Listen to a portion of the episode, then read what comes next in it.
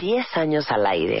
Mm, suena fácil. Ahora dime, ahora dime que también estás contento. Para que haya un cabrón, tiene que haber una penta. Pues aunque lo digas, será cuando será. Claro, si tú de repente vives en la ignorancia completa. Y para todas las Forever Alone, o sea, tienes que cooperar cuando sea tu hora más creativa. Claro, ahí es cuando estás mucho más prendida. Eso significa algo. Ojalá que esto te inspire, de verdad. No, no significa nada. Eso se llama incompetencia. Aquellito no funciona. Yo ni le doy los buenos días, me doy la vuelta y me voy. Demasiado alto para cualquier amor. Exactamente. ¿Qué pasó, Caray, carajo? pues uno es bien buena. A ver, mátenme esta. No, pues no sé. Marta de Baile W. 10 años al aire.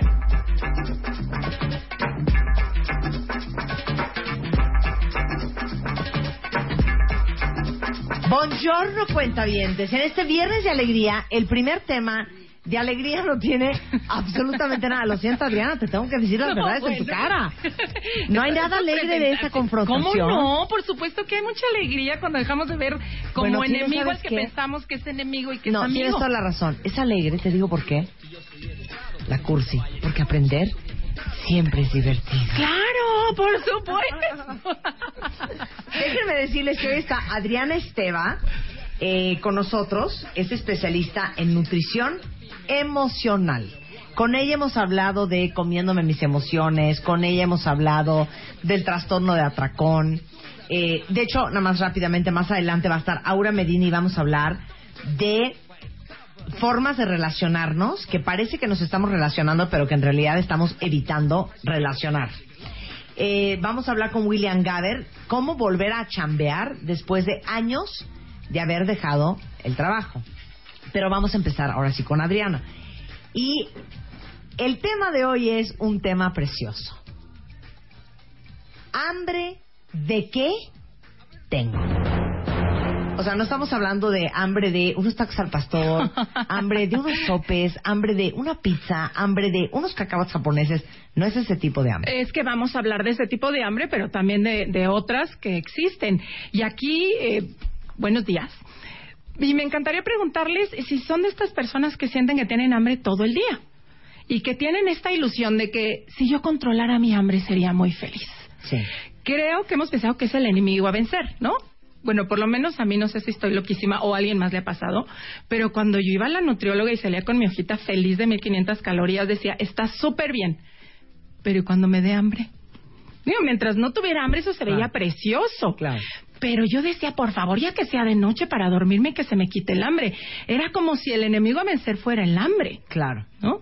Le tenemos pavor Sentir ese hoyo en la panza. cuando ahorita que empecemos a revisar los tres tipos de hambre que yo reconozco, empezamos como a entender de, ah, con razón, yo todo el día desde que amanezco hasta que me duermo tengo ganas de comer. Cuando yo les digo que empecemos a reconocer nuestra hambre y que comamos basados en nuestra hambre física, abren los ojos así de, no, no me digas esto. Si yo confío en mi hambre, empiezo a comer Claro. hoy y termino pasado mañana sin parar. Ustedes saben si comen por hambre física, por hambre emocional o por hambre mental.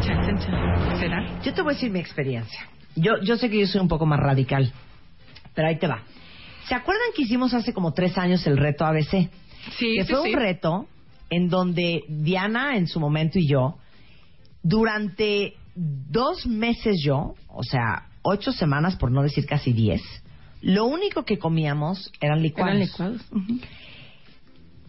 Yo dije, no, no hay forma, porque aparte me dijeron, como eres bien chiquita, te vamos a dar solamente tres al día. Yo dije, me voy a morir. Los cuatro primeros días me jalaba los pelos de la cabeza. Pero al quinto día pasó algo que me quedé en shock.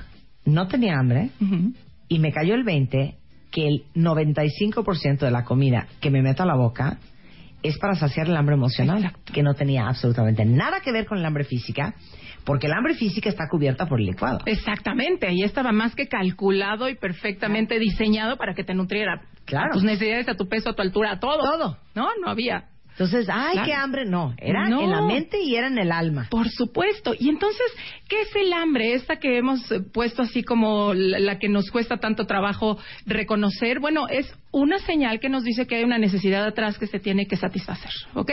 Bueno, para empezar a reconocer el tipo de hambre, vamos a empezar por la más básica, la vital, la de supervivencia, que es el hambre física o de estómago, que se siente meramente en el estómago. Y el estómago no es todo el vientre, no es la panzota, es más o menos la mitad entre donde terminan nuestras costillas y donde empieza el ombligo, es más o menos allá la mitad. Ese es el estómago. Entonces, de entrada, vamos a empezar a reconocer a nuestro estómago, porque cuando nos acordamos de él, cuando decimos que bárbara, qué marrana, mira la panzota que traigo, o cuando me duele, o cuando traigo un hueco en el estómago. Entonces, como él es el que lleva la voz mandante para el hambre física, como que lo primero que les recomiendo es que de entrada lo toquen, lo sientan, lo apachurren un poquito y vean qué sensaciones les provoca el estómago, ¿ok? Esta hambre física que se siente en el estómago ocurre cada tres o cuatro horas. Es el tiempo que tarda, claro, si estamos bien nutridos y si desayunamos bien y si cada comida la hicimos bien despacio y dándole algo que nutriera el estómago. Si me desayuné medio té y una pasita, pues es muy probable que a la hora yo ya tenga hambre real, hambre física. Eh, es gradual. El hambre física no ocurre de un momento a otro. No estoy caminando y digo, "Ah, tengo que frenar ahorita para comer. Me va avisando. Eso está cañón. No es de, necesito unos cacahuates No. japoneses, te lo juro, trágame unos. Esa es hambre emocional y ahorita la vamos a ver. Pero el hambre física, si estamos conscientes y por eso yo llevo tanto al tema de, por favor, empiézate a reconocer sensaciones. Porque te va a ir avisando a lo mejor con un crujidito de tripa, a lo mejor con una sensación de vacío, a lo mejor con cierta debilidad. Ya si la dejas pasar mucho más, pues te puede doler la cabeza y te puedes llegar a desmayar. Te puedes poner irritable como niño chiquito. Tiene hambre y hay veces que estás ya irritable, ya ni pones atención, porque en realidad dejaste llegar tu hambre como a unos niveles ya muy altos en los que ya no tienes margen de maniobra, ¿ok? Ok. Si tú le empiezas a reconocer desde que empieza, y aquí imagínense una tabla del 0 al 10.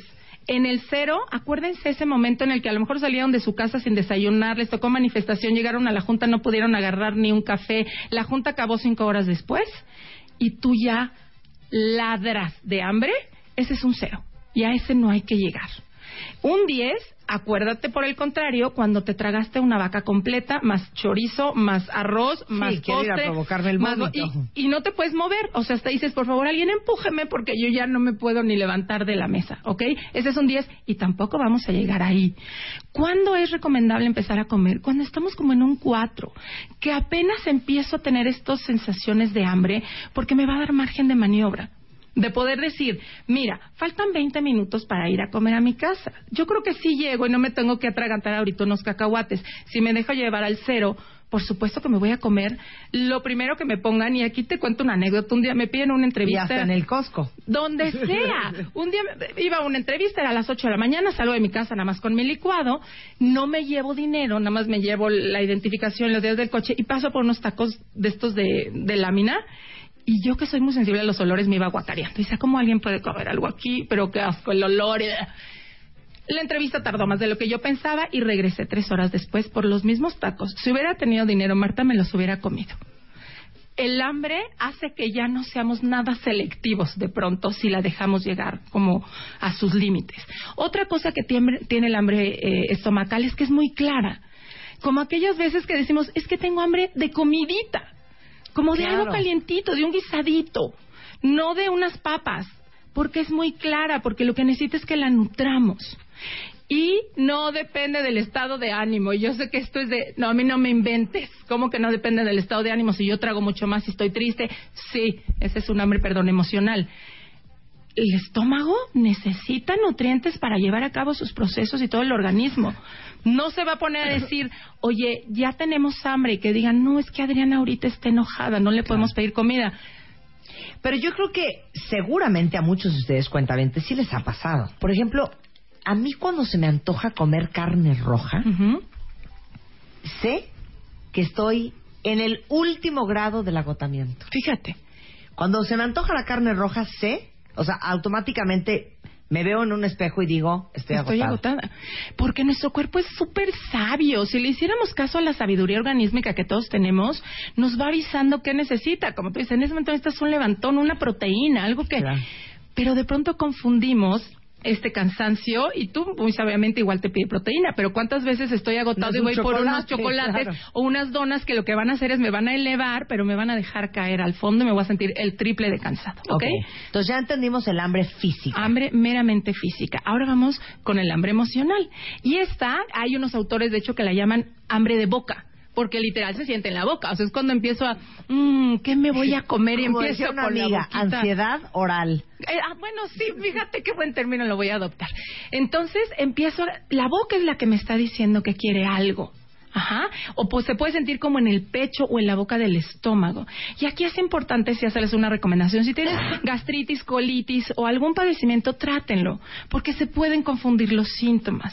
Ajá, como esta necesidad de estarme metiendo algo para quitar la acidez, como este hueco. Otra cosa que tiene el hambre emocional, aparte de sentirse en la boca o en la boca del estómago, esa sí es súbita. Esa sí es la que dices, necesito ahorita unos cacahuates. Así te pasa a ti, Rebeca Mangas. Así te pasa a ti. Cuando le dices Rarísimamente. a Luz, Luz, tráeme unas mantecadas. O sea, Es te- te- te- ahorita, te- right como now. que te gana la emoción o... ¿Qué es lo que se apodera de ti? Mira lo ¿Qué que fue? trae. Unos bombones con chocolates que no pueden ser. Dime de qué- de qué tienes totalmente hambre, Sí, pero, ¿De pero quiero ver la hambre, conexión. Quiero ver el, el train of thought. ¿Cómo? O sea, ¿cómo va tu proceso de pensamiento?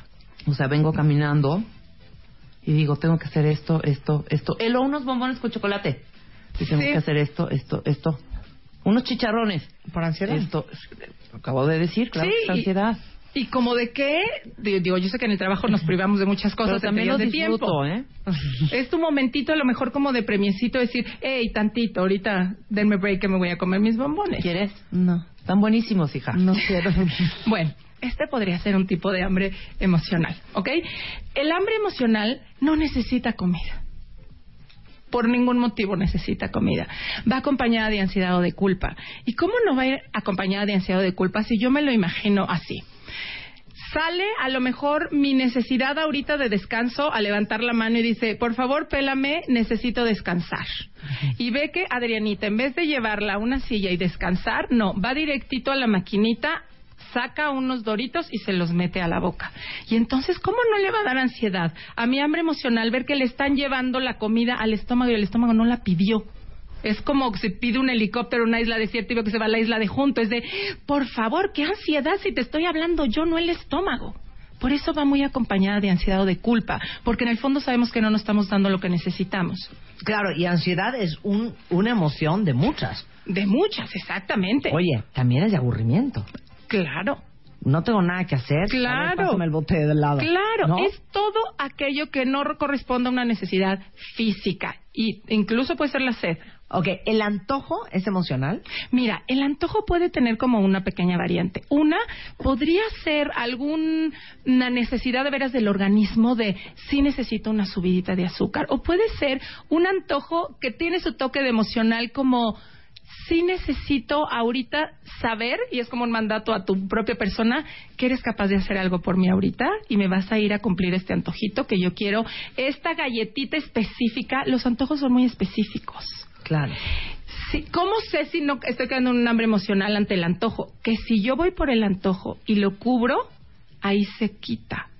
Si después de ir por mi antojo, que fue muy claro, y yo fui y me lo cubrí, de ahí ahora quiero aparte unas papas, y ya que me cubrí las papas digo, ah, pero ahora mi antojo es de helado. No, entonces ya estás en una clara hambre emocional, ¿sí? Entonces el antojo pudo haber sido, sí, sí, un poquitito emocional, pero si lo cubro, ahí queda, ¿ok? No es claro, el hambre emocional empieza de, pero es que no sé si quiero unas papas, pero si quiero un refresco, pero si quiero, va de un lado a otro, no es clara y es súbita. Esa sí dice ahorita y esté haciendo lo que esté haciendo, hay Quiero que atenderla ahorita. ¿Ok?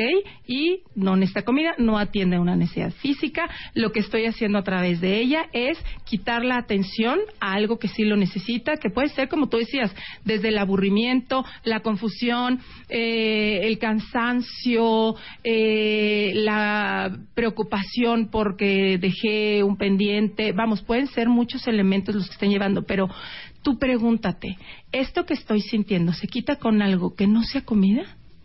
Y revisa que tu estómago sea el que te esté mandando y te sirve contar las horas. O sea, sirve, sirve tener de referencia. A ver, si desayuné y desayuné bien a las 8, 9, 10, 11, 12.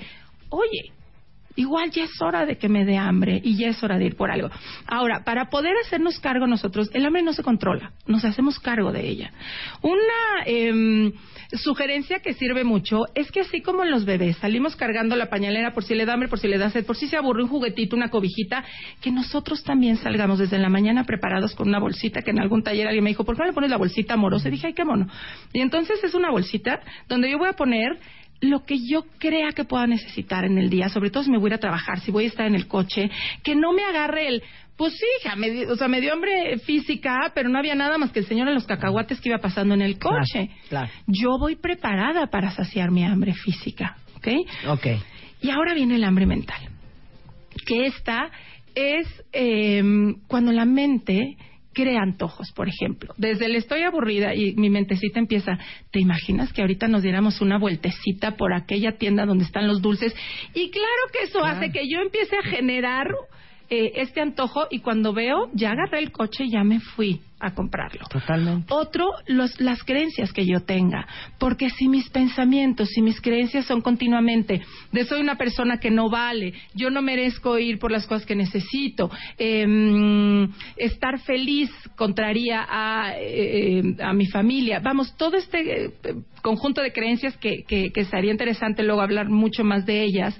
Si yo continuamente estoy pensando que soy una persona no val- eh, que no vale, pues es muy probable que esté levantando mi hambre emocional constantemente, porque va a haber continuamente sensaciones de disgusto, de desaprobación, de no satisfacción, y eso me puede hacer generar muchísima hambre. Otra, cómo voy del hambre mental es como cuando como con los ojos, que a lo mejor ni tenía hambre ni nada, pero voy pasando por el aparador.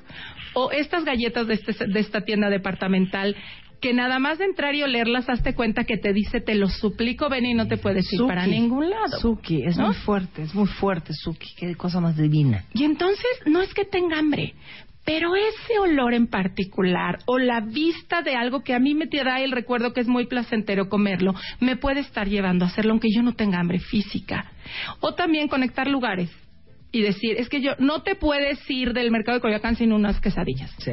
Y entonces es como pecado mortal irte del mercado sin quesadillas. Y yo lo que hago es retarme continuamente cuando me digo esas cosas. Y empiezo a caminar y digo, oh, verás que si me puedo salir del mercado de Coyoacán sin tenerme que comer unas gorditas, ¿no? Entonces, bueno, ¿qué necesitamos hacer ahí cuando es un hambre mental? Pues empezar a revisar primero mis creencias y si veo que estoy aburrida y ya estoy pensando en otra cosa, empezar a bajar a poner la atención en lo que está pasando. ¿Cuál es la típica creencia del hambre mental? Del hambre mental, como puede ser desde nadie me quiere, estoy solo. Eh, puede ser el, y esta igual no lo estoy pensando, quedarme solo conmigo es muy peligroso. Oye, ¿no acabas de escribir el miedo a estar flaca? Claro, Esa es una creencia. esa es una creencia, ¿no? Si yo estoy delgado, me vuelvo frágil. O al contrario, si no estoy delgado, no seré feliz nunca. Y entonces esta obsesión No, yo por te voy a decir la tratar... más perversa. ¿Cuál? Si yo enflaco, voy a tener pegue. Claro. Si tengo pegue, voy a hacer mi vida. Y si hago mi vida, voy a traicionar mi sistema Por familiar supuesto. porque aquí todas las mujeres somos solas. Por supuesto. No, no, ¿Qué no. tal esa es cadenita que les acabo de aventar? Es brutal. Lean el artículo de Adriana Esteva en MOA de febrero, en el- la portada de qué vamos a comer. Se llama Pavor a, enflacar. Ujú. Y sabes qué, ¿Qué es esto que acabas de decir, cómo vamos siguiendo con estas creencias. Mira, el otro día, la, la, la, la vez pasada que hablábamos de, de qué pesa en el peso de los niños, ¿no te acuerdas que nos habló una cuenta viente tuya eh, con un niñito con un Sí. sobrepeso muy, Sí, muy sí, grande? ¿no? Entonces, bueno, ya, ya estoy trabajando yo con ella, se está trabajando con el niño, han pa- pasado cosas muy lindas. Y ella, eh, una chava que nos habló que su hijo tenía un sobrepeso muy, Ah, muy grande. Sí.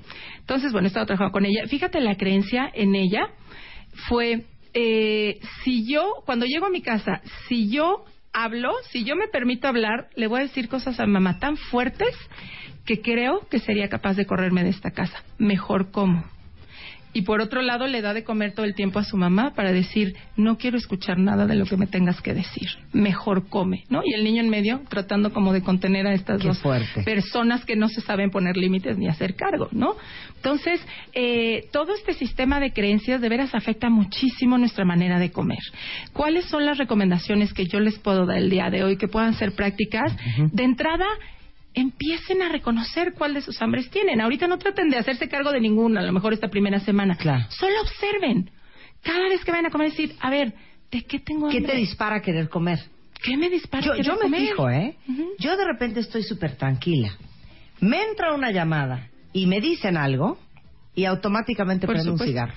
O sea, hago una conexión entre el estrés y, y- y el frenesí con fumar. Claro. Pero a lo ¿cómo me mejor ustedes puede ser me deprimo y me doy cuenta que mi vida ¿eh? y ahí vas al refri. Sí, o a lo estoy mejor- aburrido y no tengo nada, ahí voy al refri. voy al refri. O estoy súper angustiado y nervioso y estresado por un rollo en mi oficina, voy y como. Sí, o alguien me acaba de dejar ver un errorcito. Dicen, quiero comer. Exactamente, exactamente. Ok, ¿no? ok. regresando del corte, Adriana va a hacer una cosa increíble con todos ustedes.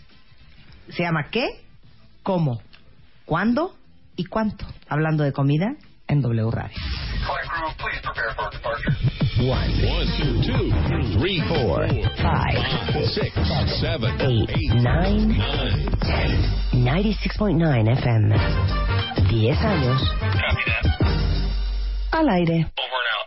por primera vez, The Beauty Effect, edición especial en marzo. del punto coma al papel. Del punto coma al papel. Con Eugenia de Baile en portada. 134 productos que necesitas tener. Un mapa facial, lo que tu piel te está diciendo. Cómo disimular la celulitis. En qué orden van las cremas. Alimentos que queman grasa. Belleza a la francesa. Come para tu pelo y piel. The Beauty Effect es una edición impresa. Como siempre la has querido. Suplemento de regalo. Con tu revista MOA de marzo. Estamos de regreso en W Radio y hoy viernes de alegría es viernes pues de honestidad, de confrontación. Estamos hablando con Adriana Esteva. Adriana es especialista en nutrición emocional, autora del libro Comiéndome mis emociones. Cuando la comida cae en mis sentimientos Ah, sí. Y, ya ha firmado el segundo. Que ahí ya les diré. Ok.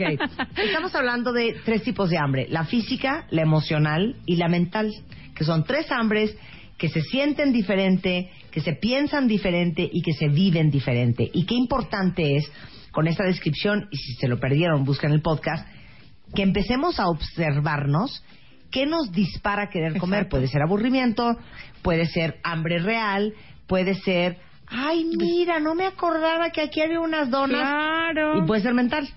Ahora vamos a hablar de qué, cómo, cuándo y cuánto comer. Exacto. Eh, ¿Qué comer? Lo que te dé bienestar en todo sentido, a tu cuerpo, a tu mente y que cubra tus necesidades. Es decir, si yo lo que me estoy comiendo ahorita me lo estoy comiendo por mera distracción, no me va a dejar bienestar real. Me puede dejar una satisfacción inmediata porque me estoy dando una gratificación inmediata. Pero aquí lo que buscamos, y tiene un poco que ver otra vez con las creencias, es saber que nosotros sí merecemos bienestar real.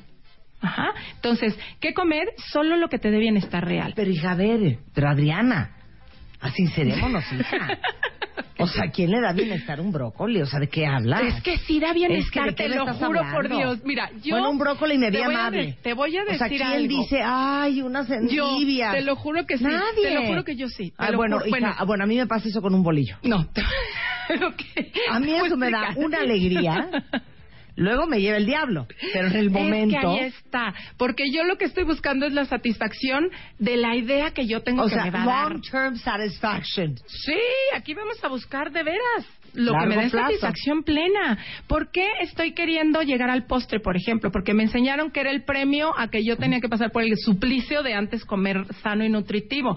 Vamos a cambiar la versión.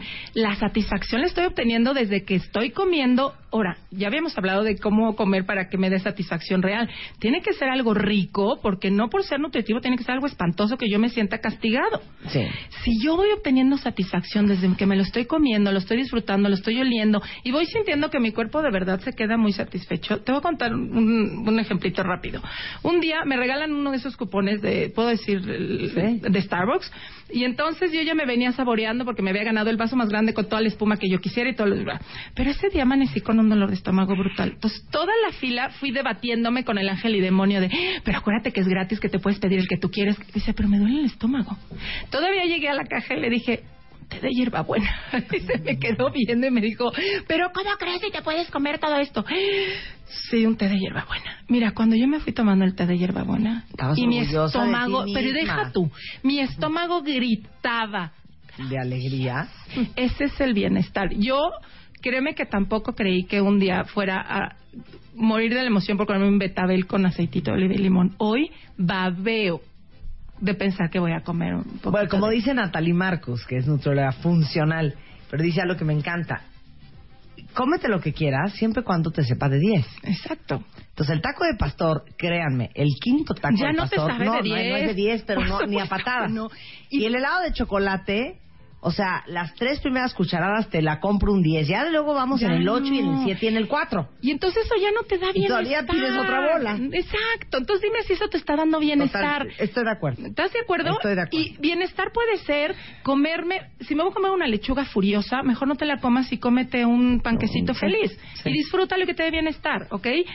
Si no tienes muy claro qué quieres comer, empiézate a preguntar como, quiero algo crunchy, quiero algo dulce, quiero algo salado, quiero algo caliente, quiero algo condimentado.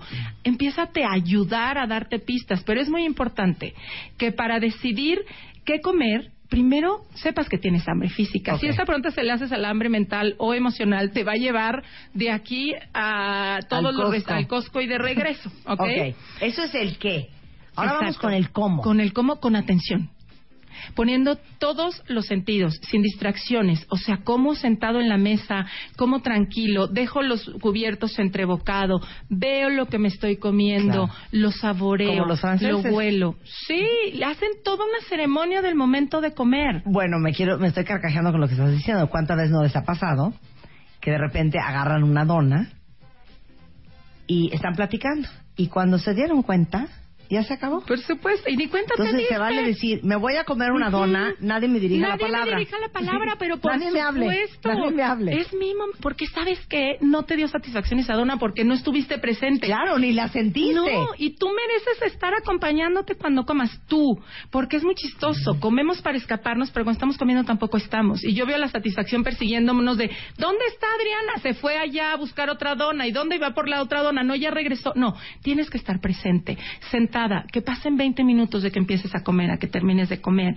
Muy despacio, saborea, siéntete, como un niño chiquito que no da por hecho la comida, la descubre, la siente, está presente en el momento. Eso es comer con atención. Oye, como has dicho mil veces, darle chance al cuerpo de registrar Lo que está tragando. comiendo, porque si no ni cuenta te das. Ajá. Y hoy mereces estar ahí. El cuándo, cuando tengas hambre física que es de la que hablábamos al principio. ¿Cuándo comer? Cuando tengo hambre física. Y les sirve de veras esta tablita que les, les hace rato, donde el cero me estoy muriendo de hambre, 10 estoy hasta el gorro, empezar a comer cuando esté en un 4, ¿ok? Ese es el cuándo. Y el cuánto, hasta estar satisfecho. Pero hasta que estés satisfecha no tu boca. Tu boca puede seguir pidiendo más. El que lleva también la voz mandante para decir estoy satisfecho es el estómago. En esta misma tablita del 0 al 10, estar satisfecho no es llegar al 10 y estarme vomitando. Es quedar como en un 6-7. O sea, todavía tendrías tres puntitos más Sí, claro. para seguirle metiendo a la piñata y explotarla. Y perdónme, ¿eh? la gula es un pecado capital. Pero muy capital. Muy capital. gula.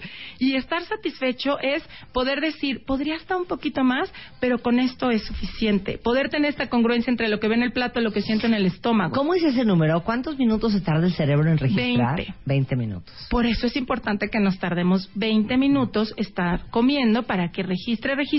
Y entonces, si cuando diga es suficiente, yo no diga, ay, me hubieras avisado antes, ya me devoré el segundo plato. Pues sí, porque si comí tan rápido, no di tiempo a que eso ocurriera, ¿ok?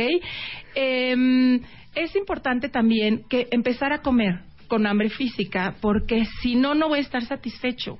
Si yo Ah. empecé a comer por ansiedad, por más que mi estómago esté satisfecho, yo voy a quedar tan insatisfecha que Sí. no voy a mandar la señal. porque esa angustia no te la va a quitar No me la va nadie a y quitar menos, santo padre. menos un brócoli. No, bueno, no. estoy de acuerdo, hay cosas que solo con pompons. Déjeme decirle que todo lo que está hablando Adriana Está arriba en martadebaile.com, búsquenlo porque ahí está todo el texto. Pero sobre todo me interesa mucho que lean el artículo que escribió Adriana sobre el pavor a enflacar. Sí. Es padrísimo. Eh, y ya lo hemos tratado aquí. Tenemos muchas ideas, y esto tiene que ver con esto que hablábamos de las creencias, de que si yo logro controlar mi peso, voy a controlar la felicidad. Que si yo logro estar delgada, entonces sí se me va a abrir el paraíso, y entonces la gente me va a aceptar, yo voy a sentir que pertenezco, yo voy a lograr lo que quiero. Y muchas veces pensar que sí se nos pueda llevar a realidad todo eso que soñamos nos puede dar verdadero pavor. Habíamos hablado como en estos y que lo pueden ver en el artículo de cuáles son esos miedos terribles que puedo tener a, ser delgada. Una podría ser a sentirme muy vulnerable. De pronto tocamos la, la, la, la delgadez como si fuera una vulnerabilidad en la que yo ya no voy a tener fuerza, en lo que a lo mejor yo ya no voy a poder poner límites para decirle a una relación, yo ya me cansé. Pensamos, tenemos tantas creencias ahí guardadas acerca de ser delgado, que podríamos pensar al revés, de pero si yo lo que más quiero es, es estar delgado y no. Porque como esta creencia que decías hace rato, ¿qué tal que yo soy delgada, entonces ya tengo pegue y no voy a tener la fuerza suficiente para poner un límite en una relación, ¿no? Que ocurra. Y mm, pues bueno, volverme a poner atención, porque si no sé ni siquiera qué quiero, ¿cómo voy a cubrir la necesidad que en ese momento necesito? ¿no? Eh, creo que el tema del peso va como mucho más allá de lo que nosotros pensamos. Se tocan em, como hebras bien sutiles. Por eso Claro. comer, por ejemplo, con atención, que es lo que decíamos, los va a confrontar muchísimo, ¿eh? Porque te estás confrontando con tu instinto más primario, con tu relación más cercana, porque es la química. Enfrentarte a comer con atención, eso es lo que te puede detonar, ¿eh? Claro, a ver, aquí hay varios en el Twitter que preguntan exactamente, de otra, en otras palabras, lo mismo. hay muchos que en el día lo manejan muy bien. La pero noche. en la noche, La es donde la marrana nochecita, tuerce el rabo y sí. todo se descompuso. Fíjate, en la noche suceden como varios factores interesantes. Uno, estamos mucho más cansados, ¿no? Es el momento en el que ya eh, llegué, como que solté, aventé todo lo que tenía que hacer y es un momento en el que por lo general me enfrento como a mí mismo, como que es el momento en que hago como recapitulación del día, donde ya me caen muchos veintes de lo que ocurrió en el día, donde quienes están solos tocan la soledad. Ya no hay distractores. Ya no hay distractores y entonces ya me empiezo a enfrentar conmigo mismo. No sabes cuántas historias tengo de pronto de mujeres que viven solas y llegan a su casa y aparte se enfrentan con un refri vacío porque por alguna extraña razón, según ellas por cuidarse, dejan también el refri vacío. ¿Y qué hacen? Se enfrentan a esa y que agarran el coche y se van a comer algo afuera. No hacen hogar en el hogar que ya tienen y por lo tanto no lo cubren de sus necesidades eh, principales. Otra causa y que también ha sido como una constante muy curiosa que dicen es que en la noche, ¿por qué en la noche? Ay, caray, porque es a la hora que llega el marido, ¿no? Y a lo mejor es justo la hora en la que tengo Sí, de convivio y todo Claro. el- y mucha gente asocia la comida con, con alegría. ele- con alegría. Y estas creencias que también tengo, había una, una chava en un taller que decía, es que la norma y lo que tiene que hacer una buena esposa es estar arreglada, entaconada, pintada, lista con una mesa preciosa esperando al marido. Y resulta que el marido llegaba, agarraba tres cosas de la mesa y se iba a ver su telenovela favorita toda la- en, en ese pedacito de noche. Y ella, claro que caía en un hambre emocional brutal porque ya no me quiere, no es posible, no se sentó a comer lo que yo hice todo el día que yo fui por sus hijos y le preparé, hasta que se sentó a hablar con él. Le dijo, oye, pero es que para mí no es importante que tú estés sentada en la mesa y que esté cubierta. Yo lo que necesito es llegar a ver la tele porque soy financiero y lo que necesito es distraerme de todo lo que ocurrió en el día. Entonces, claro que se dispara también mucho el hambre emocional o a lo mejor es muy conflictiva mi relación y es justo en la noche cuando tengo que enfrentarme a esa relación que a lo mejor ya no me tiene como tan contento. También para quienes son mamás es como el momento de Ay, Ahora ya me toca a solté el cuerpo, ahora me toca a mí. ¿Y qué hacen? Empezarse a premiar con comida. Como, oye, yo ya me lo merezco. Yo ya todo el día trabajé, yo ya fui, yo ya vine, ya les hice de cenar a los niños. Ya, y entonces sí, ya es el momento como que sueltan el cuerpo. Entonces sí, efectivamente, pero para poderse dar cuenta de que eso les ocurre a ustedes, es importante que estén atentos, que vean y hagan hasta una listita de cada vez que se meten algo a la boca, puedan poner ¿Qué me estoy comiendo? ¿A qué hora me lo estoy comiendo? ¿Qué sentimiento tengo antes de comérmelo? ¿Cuál durante y cuál después? Y si pueden, con esto que vimos, si fue un hambre física, si fue un hambre emocional o si fue un hambre mental. Yo sé que es como muy em, enfrentador, pero nos vamos a dar cuenta, mucha gente que dice, pues que yo no como tanto, te juro que yo no como tanto.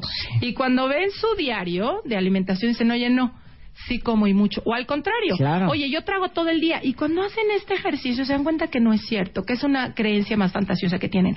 Y también a través de este ejercicio pueden decir, oye, mira qué curioso que siempre a las 12 del día es cuando pido mis cacahuates o cuando bajo este, a buscar así en mi cajón a ver Claro. qué traigo. O Y mira qué cañón lo ansiosa que ando Exacto, diario. diario. Sí. Y entonces ya veo, bueno, ¿qué está pasando en mi vida?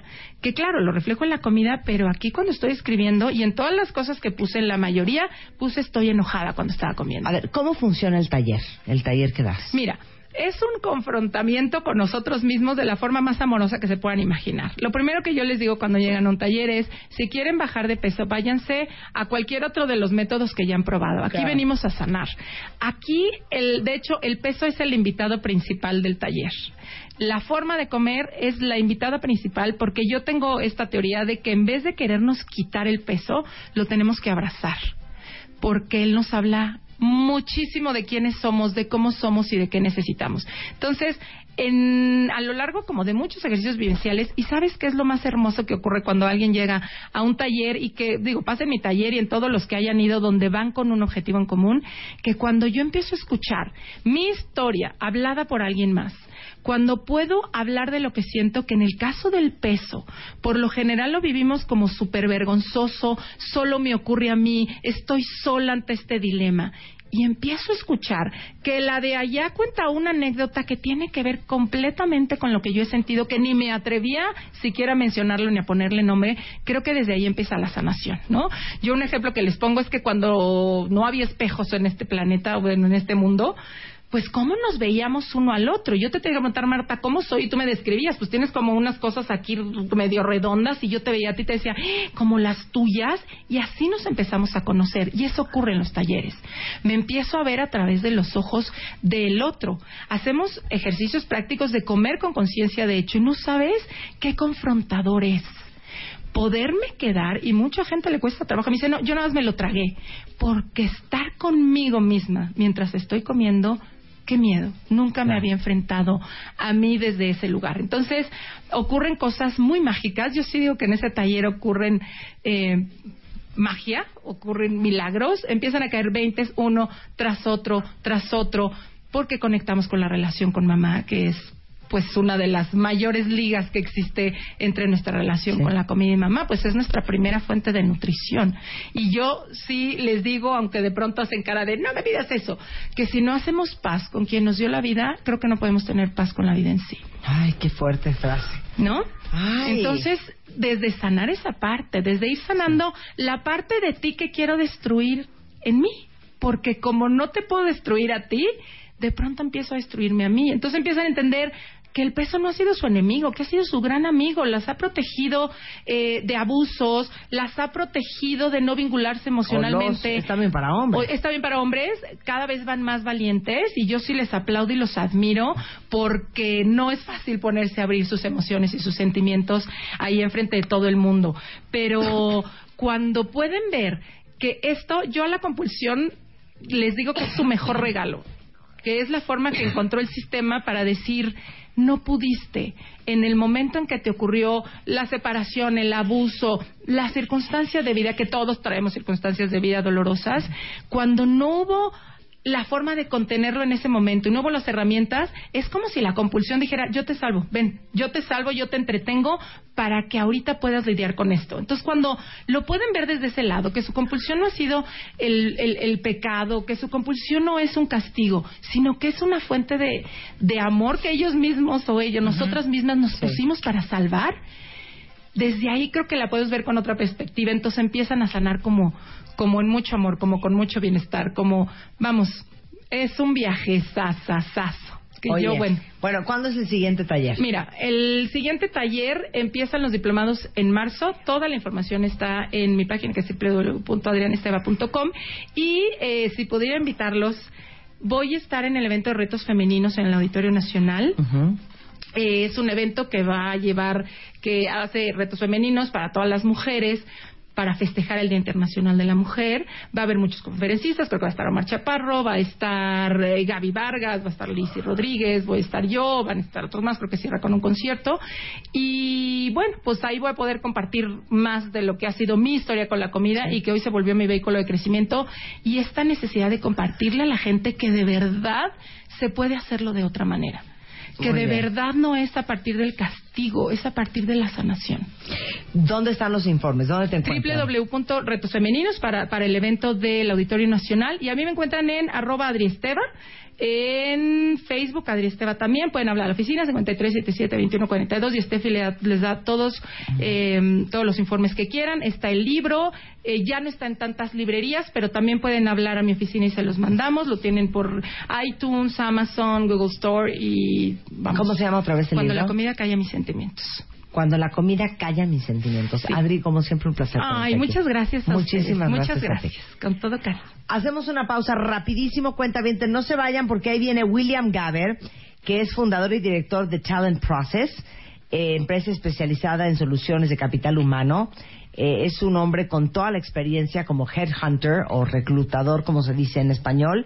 Y vamos a hablar de, después de años de ausencia y de no trabajar, ¿cómo regresas a chambear? Después del corte, en W. Este mes de marzo, en Revista MOA, machos de closet y las que les damos cuerda. ¿Qué tan machistas andamos? Lo que nos parece normal. Cuatro preguntas que cambiarán tu vida. ¿Cómo saber si tu terapeuta es bueno? ¿Amar con todo y defectos? ¿Es divertido vivir contigo este mes de marzo? Más de 120 páginas de amor, dinero, neurociencia, placer, fuerza, inspiración. Una revista de Marta de Baile.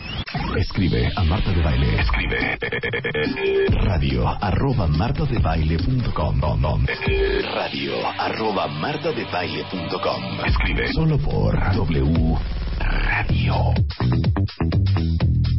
Cuentavientes, hoy es 27 de febrero, es el último viernes del mes y el Palacio de Hierro lo celebra de la mejor manera.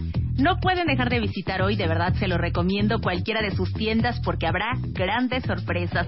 Pueden llevar a su bebé y visitar el área de infantiles para tomarse una divertida foto con la marca Chico. Adquiere todo lo que te guste y puedes escoger entre un 20% en cupones, 15 mensualidades sin intereses con tu tarjeta Palacio o bien 12 mensualidades sin intereses con tarjetas bancarias. Además, al redimir puntos BBVA Bancomer recibirás un 30% adicional, muchas opciones. Y si te gusta el lujo, pues en relojes y joyería fina podrás disfrutar hasta 15 mensualidades sin intereses con tarjeta Palacio o bien 12 mensualidades sin intereses con tarjetas bancarias. No te puedes perder estas oportunidades. Descubre todo el estilo en los viernes pequeños del Palacio de Hierro. Este mes en la revista Bebemundo, niños maestros, down, autistas y sobredotados. Lo que todos tenemos que aprender. Duerme contigo. Te explicamos por qué no es mala idea. Todo sobre los pañales ecológicos para pompas menos rojas. Cuida lo que come y alimenta su inteligencia. ¿Tienes celos de tu hija? Te decimos qué hacer para que dejes de sentirte así. Bebemundo. Una revista de Marta de Baile. Estamos de regreso en W Radio y está con nosotros William Gaber. William, eh, aparte de tener más de 20 años de experiencia como headhunter en eh, compañías transnacionales, las más importantes en reclutamiento, ahora es fundador y director de Talent Process, una empresa especializada en soluciones de capital humano y creador y director de Hoja de Vida, que es un proyecto de comunicación sobre carreras profesionales. Correcto. Un experto en el tema de la chamba. Bueno, hoy vamos a hablar de algo que yo creo que pasa muy seguido. Y que nos Puede pasa pasar a todos de cerca, además. ¿Tuviste hijos y dejaste la chamba? ¿O te puede pasar porque estabas delichocho, Sí. ¿no? Te mantenía tu esposo y delish. Claro. Y en una de esas que te divorcias y que no te quiere dar un varo. Sí. Y O a que tu chambear, marido- señorita. O, que tu marido de pronto pierda la chamba. Claro. bien puede ser. Totalmente. Dame otra variable. que tus hijos crezcan y te aburras, que decidas tomarte un sabático y quieras regresar al mundo laboral, que te hayas ido a vivir al extranjero por alguna razón acompañando a alguien o a estudiar y quieras regresar. Hay mil razones, ¿no? Claro. El Lo que punto pasa- es que, ¿cómo regresas a chambear después de muchos años de ausencia? Exacto. Hoy hablamos de regresar a la chamba después de haberte ausentado por periodos largos. Estamos hablando de periodos largos más de cinco años, ¿correcto? Ok. Ok, bien. Cinco, de tres en adelante. De tres en adelante ya te desconectas mucho. Ya te oxidas, como ¿Tres- dicen tres en el está argot. cañón? Tres está cañón. Ahora, a mí me O sea, a ver, tú como reclutador, ves en un currículum un brinquito de tres años y te brinca cañón. Pues, ¿qué hiciste? Ok, dos, Dos no, porque una maestría puede durar dos años. Un proyecto de investigación puede durar dos años. Sí. Un sabático puede durar dos años. ya- Tres. de ocho ya ni hablamos. bueno, aparte, a mí el, el tema me encantó cuando, lo- cuando, cuando, cuando nos pusimos de acuerdo para hablar de, este- de esto, porque es como, tú nunca hiciste eso. Y me encanta ir, me encanta ir tu punto de vista también en el sentido Claro. de una mujer que trabaja y tiene familia y es empresaria y ha arrancado proyectos nuevos y lo sigue haciendo y tú es como que tú eres como la versión de que se puede todo. Ajá. ¿No? Entonces, Ajá. me encanta, me encanta oír también un poquito tu lado en, es- en- en este caso, porque lo que ocurre es que la chamba como el dinero son celosísimos amantes, ¿no? Tú empiezas a, a despreocuparte por el dinero, ya no cuidarlo, y te vas a quedar pobre en dos minutos. ¿Sabes? Te abandona volando. Sí. ¿Ok? Tú descuida tu chamba y abandona tu proyecto profesional y te vas a quedar sin chamba y te vas a quedar lejos del, de, de- de ser atractiva en ese mundo laboral. Sí. Entonces, Está muy bueno. son amantes celosos. La chamba y el dinero son amantes muy celosos. Muy celosos, es cierto, ¿eh? Tal cual. Entonces, eh, independientemente de las razones, aquí la primera, la primera pregunta es, ¿tienes un proyecto profesional o no lo tienes? ¿Ok? Ok, ¿qué es si tu misión en la vida es casarte, tener hijos y que te mantengan, no tienes un proyecto profesional. Sí. O sea, ser mamá es un proyecto personal, no es un proyecto profesional. Sí. ¿Ok? Luego, ahora, la, la que es mamá también puede tener un proyecto profesional al mismo tiempo. Claro. ¿no? Sí. Que le permita compaginar y con sus condiciones, sus características, etcétera. Ahora, la, quien sí tiene un proyecto profesional y decide tomar un sabático, lo tiene mucho más sencillo, ¿ok? Porque si tú creaste las bases de una carrera, decidiste ausentarte con una razón que sumaba a tu carrera profesional, pues regresar solo es engancharte en el siguiente escalón donde donde lo dejaste más lo que hiciste, ¿no? Es que, a ver, ¿puedo, puedo, puedo abrir un- una, una conversación? Las que quieras. Muy dura. A ver. A ver, quiero que me contesten esto, cuentavientes. ¿Qué les parece a ustedes más, oigan bien la palabra que voy a usar, natural? Graduarte de prepa, hacer tu carrera, o no hacer tu carrera, pero hacer tu carrera profesional, aunque no sea tu carrera académica, chambear, y luego ir sumándole a tu vida otras variables. Que puede ser encontrar una pareja que quieres que te acompañe en esta vida que tú te has armado, Sí. y luego traerte a unos hijos, ¿no? Al mundo que vas a añadir a tu vida. Sí. Eso puede ser muy natural para gente como yo, por ejemplo. Pero para otras personas, para otras mujeres específicamente, porque los hombres están tatuado, vas a trabajar desde que entraron a kinder. Claro, a ver, Que a mí lo que pasa, lo que- no, no, lo que pasa es que un hombre no tiene opciones. Si no tienes O opción, sea, o trabajas y eres capaz de proveer, o tu valor está está ligado a eso, Sí, o no claro. vales nada. Pero yo Lo cual es muy duro creo también el que, juicio, creo ¿no? que lo escribí en una, en una carta editorial de MOA que puse, a mí me dan los hombres un gran pesar. Porque yo les voy a decir una cosa, vamos a ser bien sinceros. La mujer que trabaja y es una fregona en lo que hace, Sí. estrellita en la frente. Pero el hombre que trabaja y es un fregón en lo que hace, oye, mínimo, ¿eh? claro. Mínimo. Es lo que le correspondía. Es lo hacer. que le correspondía. Y Claro, pobre del que le pienso, vaya mal. Los hombres, Claro. lo siento mucho, William, y lo siento mucho, cuenta que escuchan este programa. Pónganse a pensarlo así. Es duro, ¿eh? Tú te levantaste un día a los cuatro años y tu mamá te llevó al kinder. Y me dijeron que quiere ser grande, no puede ser No, papá, tiene que espérate, ser bombero. Claro, claro, claro. Pero te llevaron un día al kinder hace cuarenta y pico de años y corte A en tu vida. Paraste de estudiar y trabajar. Paraste de estudiar y trabajar. Jamás. En tu vida. En tu vida. No pariste un hijo, no dijiste, ay, ahorita espérate tantito. No, no, no, no, bueno, ni por casualidad. Los hombres no vuelven a despertarse tarde, Nunca. ¿No? Nunca. Bueno, claro que hay hombres que se levantan a las 11 de la mañana, pero me entienden cómo lo estoy No, no, diciendo. no, pero no es historia. Entonces yo digo, ¿Se vale decir que O tu sea- vida entera y tu proyecto de vida entera es ser madre y esposa de alguien? Y obviamente, si esa Es fue como- tu es- es- elección... Es, como si hubiera virtud en la reproducción femenina y no en la reproducción masculina. O sea, si tú eres mamá, Sí. pues es virtuoso. Sí, claro. Si tú eres papá, Sí. honestamente vale madre a Sí, trabajar. sí, claro, claro. ¿Estás de acuerdo? Total- totalmente. Qué flojote. Claro. Entonces Claro. pónganse a pensar eso.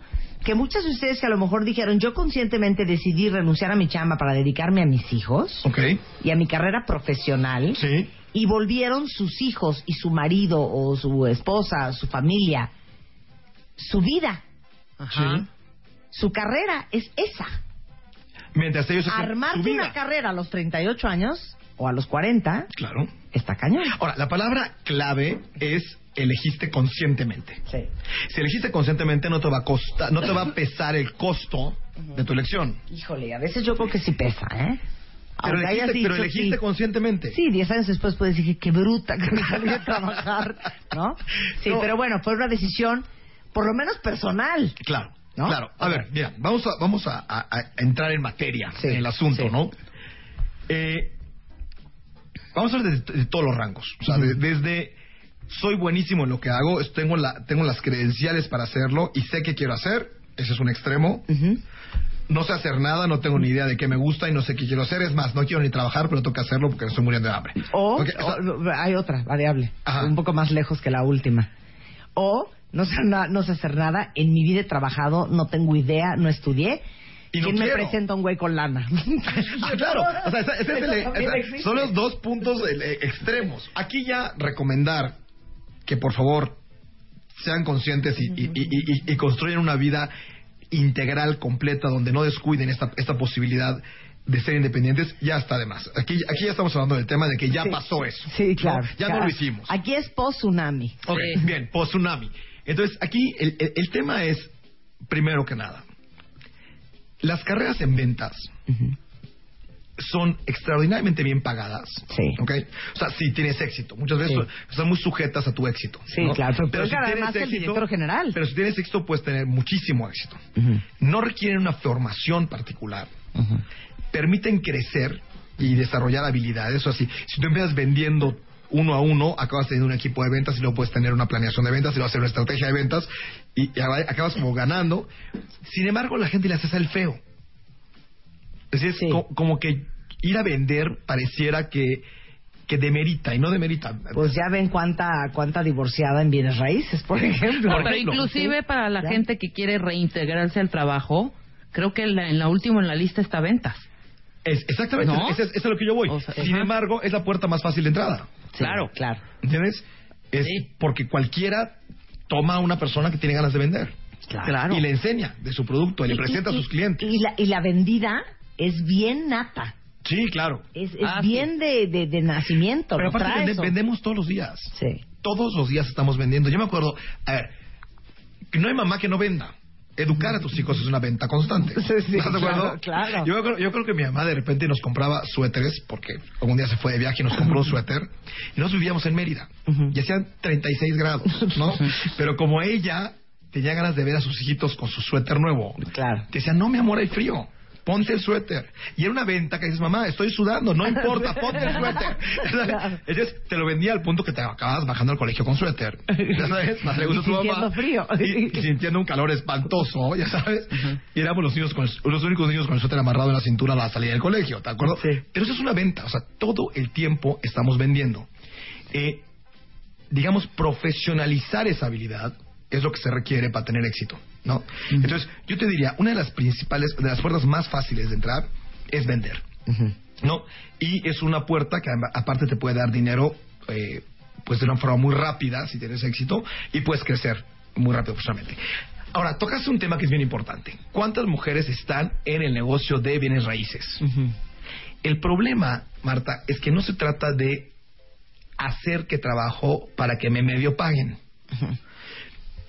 Las mujeres que se que eligen una profesión como esta deberían ser súper conscientes que hay estándares dentro de esa profesión. Y hay la mujer, o sea, si tú vas a Estados Unidos, por ejemplo, tienes que certificarte como Sí, sí, sí. Como agente de bienes raíces o no puedes trabajar en el tema, Sí. ¿no? Entonces, si te certificas tienes un cierto estándar.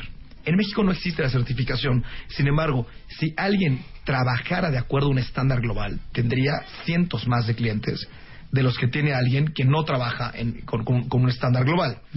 Eh, si alguien eh, viera esta- esto no como una posibilidad de tener un pequeño ingreso, sino como una posibilidad de crecer profesionalmente, desarrollar habilidades y enseñar a otros, tendría mucho más chiste la vida que solamente estar este, enseñando casas, ¿no? Entonces, al final, bueno, primer punto es ventas es una entrada fácil. Muy buen, Segundo muy buen punto. tip, ¿eh? Segundo Fíjate, punto. no lo hubiera pensado. No hay ningún, eh, no hay nada, esa gente que dice es que yo lo quiero hacer solo, no quiero que nadie me ayude, Sí. es absurdo.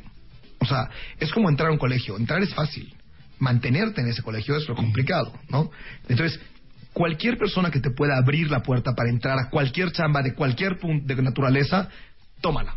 O sea, red. O sea, Red, pídele, pídele favores a todos tus amigos de Facebook y a tus cuñados y a tus amigos y a Marta de Baile, mándale un pin, por favor, aquí a- a- al estudio y que anuncie que estás buscando chamba. Sí, todo el mundo que te pueda ayudar es, es bienvenido.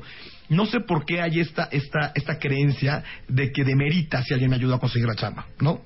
Y esa persona que te ayuda a conseguir la chamba, le debes exclusivamente las gracias y una sonrisa y ayudar a otra persona cuando te lo pida. No le debes la vida ni tu carrera. Claro, pero ojo, no puedes pedir ayuda si no sabes qué quieres hacer. Ah, ese es el, ese es el, el siguiente punto. No, o sea, no A puedes mí- decir, a mí me "Ah, pasa, eh, consígueme chamba. Claro, a mí me pasa muchísimo. Pues, ¿qué hago? ¿Te pongo a limpiar? ¿Te pongo a vender? ¿Quieres la Claro. dirección general? No, ¿De no, qué pero te consígueme chamba mona cerca de mi casa que pague bien. Sí, y Ya quiero sabes. medio tiempo. Claro. ¿No? Entonces, el, el- el tema, el tema aquí es bien importante. El, el siguiente punto, ya que dijimos, ventas una entrada fácil. Dos, usa toda tu red de contactos. Tres, saber qué quieres te acerca a tu objetivo muchísimo, pero, pero, pero, pero años luz, que no saber qué quieres. Y una cita a la que tú llegas con una persona que alguien te presentó, que te puede ayudar, y no sabes qué pedirle, es un- esa persona no te va a volver a recibir. Y no te va a volver a ayudar Claro. porque no va a volver a perder su Ahora tiempo. sí que pólvora en sopilote. ¿Estás de acuerdo? Sí. A mí me pasa muchísimas veces. A ver. Sí, pues yo, siendo un headhunter toda mi vida, eh, el hijo, el cuñado, el, el, el- Primo, hermano, el amigo, alguien se quedó sin chamba Sí.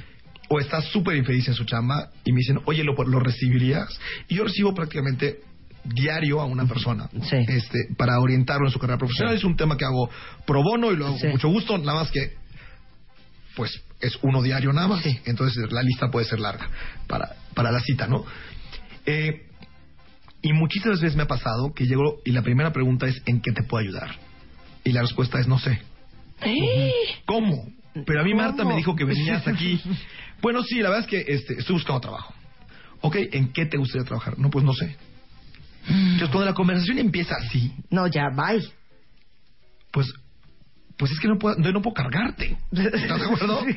No, Yo puedo guiarte, pero no puedo cargarte.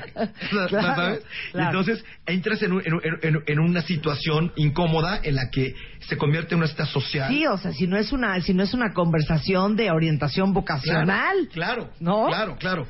Entonces, a ver, saber qué quiero. A ver, pero ahora vamos a hacerlo al revés. Los pasos. Yo soy William Gaber. ¿Ok? Tú eres Marta de Baile. De acuerdo. No, más bien, tú eres mi recomendada. Ok. ¿Ok? Cuéntame, mi niña, ¿en qué te puedo ayudar? Primero que nada tengo que poner en contexto mi situación. A ver, Marta, me casé, tuve hijos, ¿Sí? tengo 32 años, acabo de enviudar y necesito trabajar. ¿Ok? ¿Ok? Se vale. ¿En qué te gustaría trabajar? ¿Para qué eres buena? Mira, eh, tengo cierta afinidad con el tema de eh, todo lo que sea hospitalidad. Me gustaría trabajar en la industria de restaurantes, hoteles, eventos, eh, Relaciones eh, públicas. catering, relaciones Sí. públicas. Esa parte creo que es una parte que como toda mi vida lo he hecho como ¿Cómo? Cuéntame. como relacionado a los eventos de la empresa de mi difunto, este pues hoy este creo que es algo en lo que en lo que podría tener éxito. Ya, pues ya, más o menos. Ok, bien. No, entonces, la siguiente pregunta es, oye, pues mira, hay grandes corporaciones de restaurantes y de hoteles que te pueden ayudar, pero no hay grandes corporaciones de eventos. Eso más bien es un tema como de emprendimiento. Sí. ¿Con cuánta lana cuentas para arrancarte tu primer el primer banquete? ¿ya ¿sabes? O la primera cena que le vas a organizar a una amiga. Entonces, el, el consejo va un poquito en cómo damos el primer paso, cómo hacemos el primer escalón, por chiquitito que parezca ese primer Claro. escalón. Yo te puedo garantizar que lo- lo- la- las grandes compañías de banquetes en la Ciudad de México empezaron sirviendo en casa de su cuñada. O en sí, casa de su claro. mamá, o en O casa haciendo de tu amiga. pastelitos en su cocina. O haciendo pastelitos en su cocina, exacto. Claro. Entonces, parece que está lejos, pero no es tan lejos. Claro. ¿no? Yo, yo tengo amigas que han empezado poniendo mesas de dulces y hoy hacen bodas completas, ¿no? Claro. Se ubican a Martha Stewart, íntima de William Gabbert. íntima. Íntima, ínchima, ínchima, como diría Villalobos. Yo creo que también en, en este inter, ¿no? En el que estás, por ejemplo, yo tengo dos casos muy cercanos en donde el marido perdió el trabajo, ¿no? Y, bueno, estudió una carrera, mi amiga, y todo este rollo, pero estuvo 30 años, no menos, como 15 o 16 años sin trabajar, tuvo hijos de nada, medio trabajó y luego se salió, etcétera, etcétera. Y a ella le gusta mucho el rollo de la consultoría y el imagen, la imagen, etcétera, etcétera. Tuvo ella sí la, la posibilidad porque me habló y me dijo, a ver, ¿qué, qué hay de chamba, hija? Pues yo estudié administración, algo administrativo, y luego se dio cuenta y dijo, no, lo estoy haciendo mal. Me está gustando esta parte, voy a tomar algún curso, ¿no? Claro.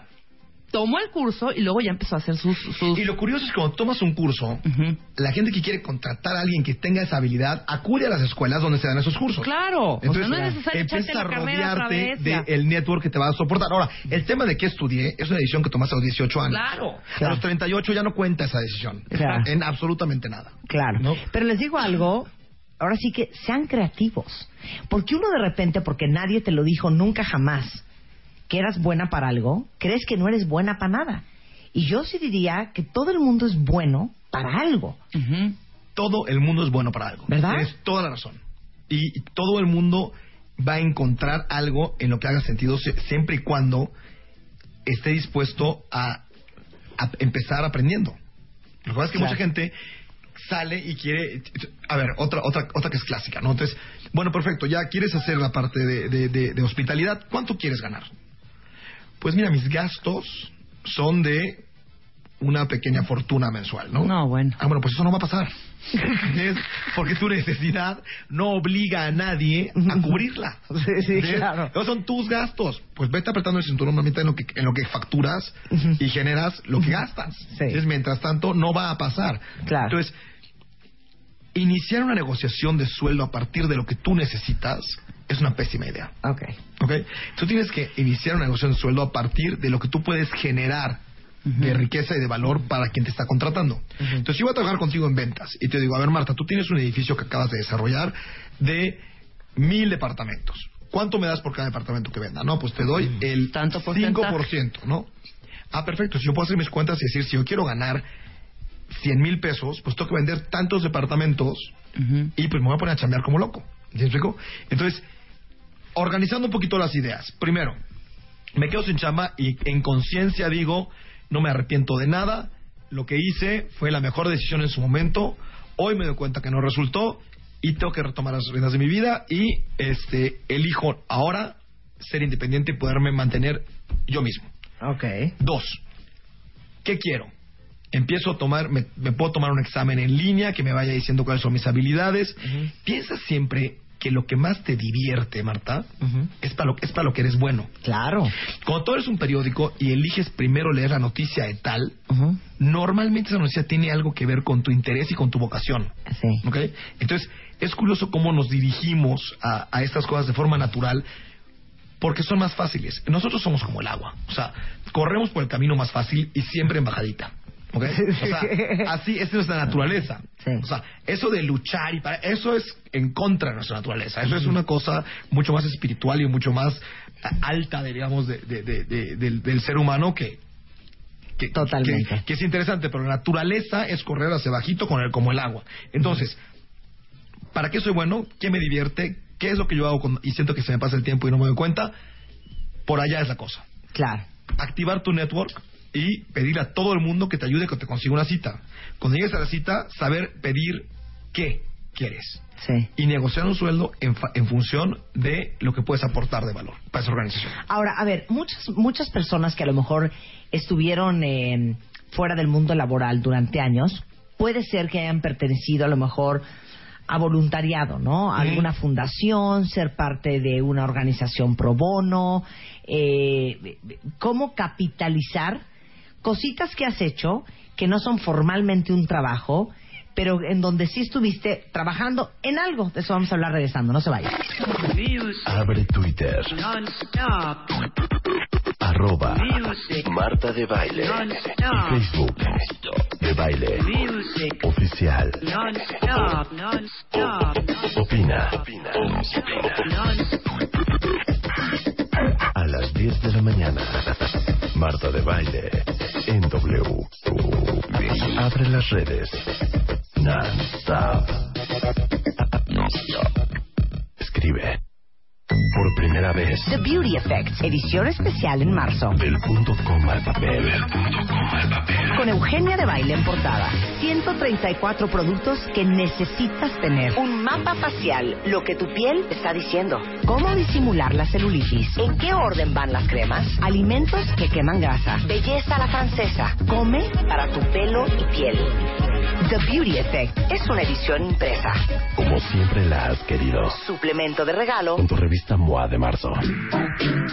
Estamos de regreso con William Gaber y él es un eh, muy experimentado headhunter o reclutador de hace muchísimos años, hablando de cómo regresas al mundo laboral después de muchos años de ausencia.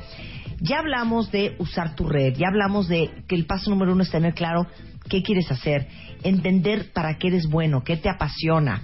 Eh, ¿Qué más nos faltó? La negociación de tu sueldo va en función de tu capacidad de generar valor Claro. y no de tu necesidad. Y entonces, un tema que me parece interesante tocar es que muchas veces no estuviste trabajando formalmente, pero a lo mejor ayudaste a alguna fundación, fuiste parte, no sé, hijo, del, del, del consejo de padres de familia del colegio de tu hijo, o eras tesorera del grupo de la natación, yo qué sé.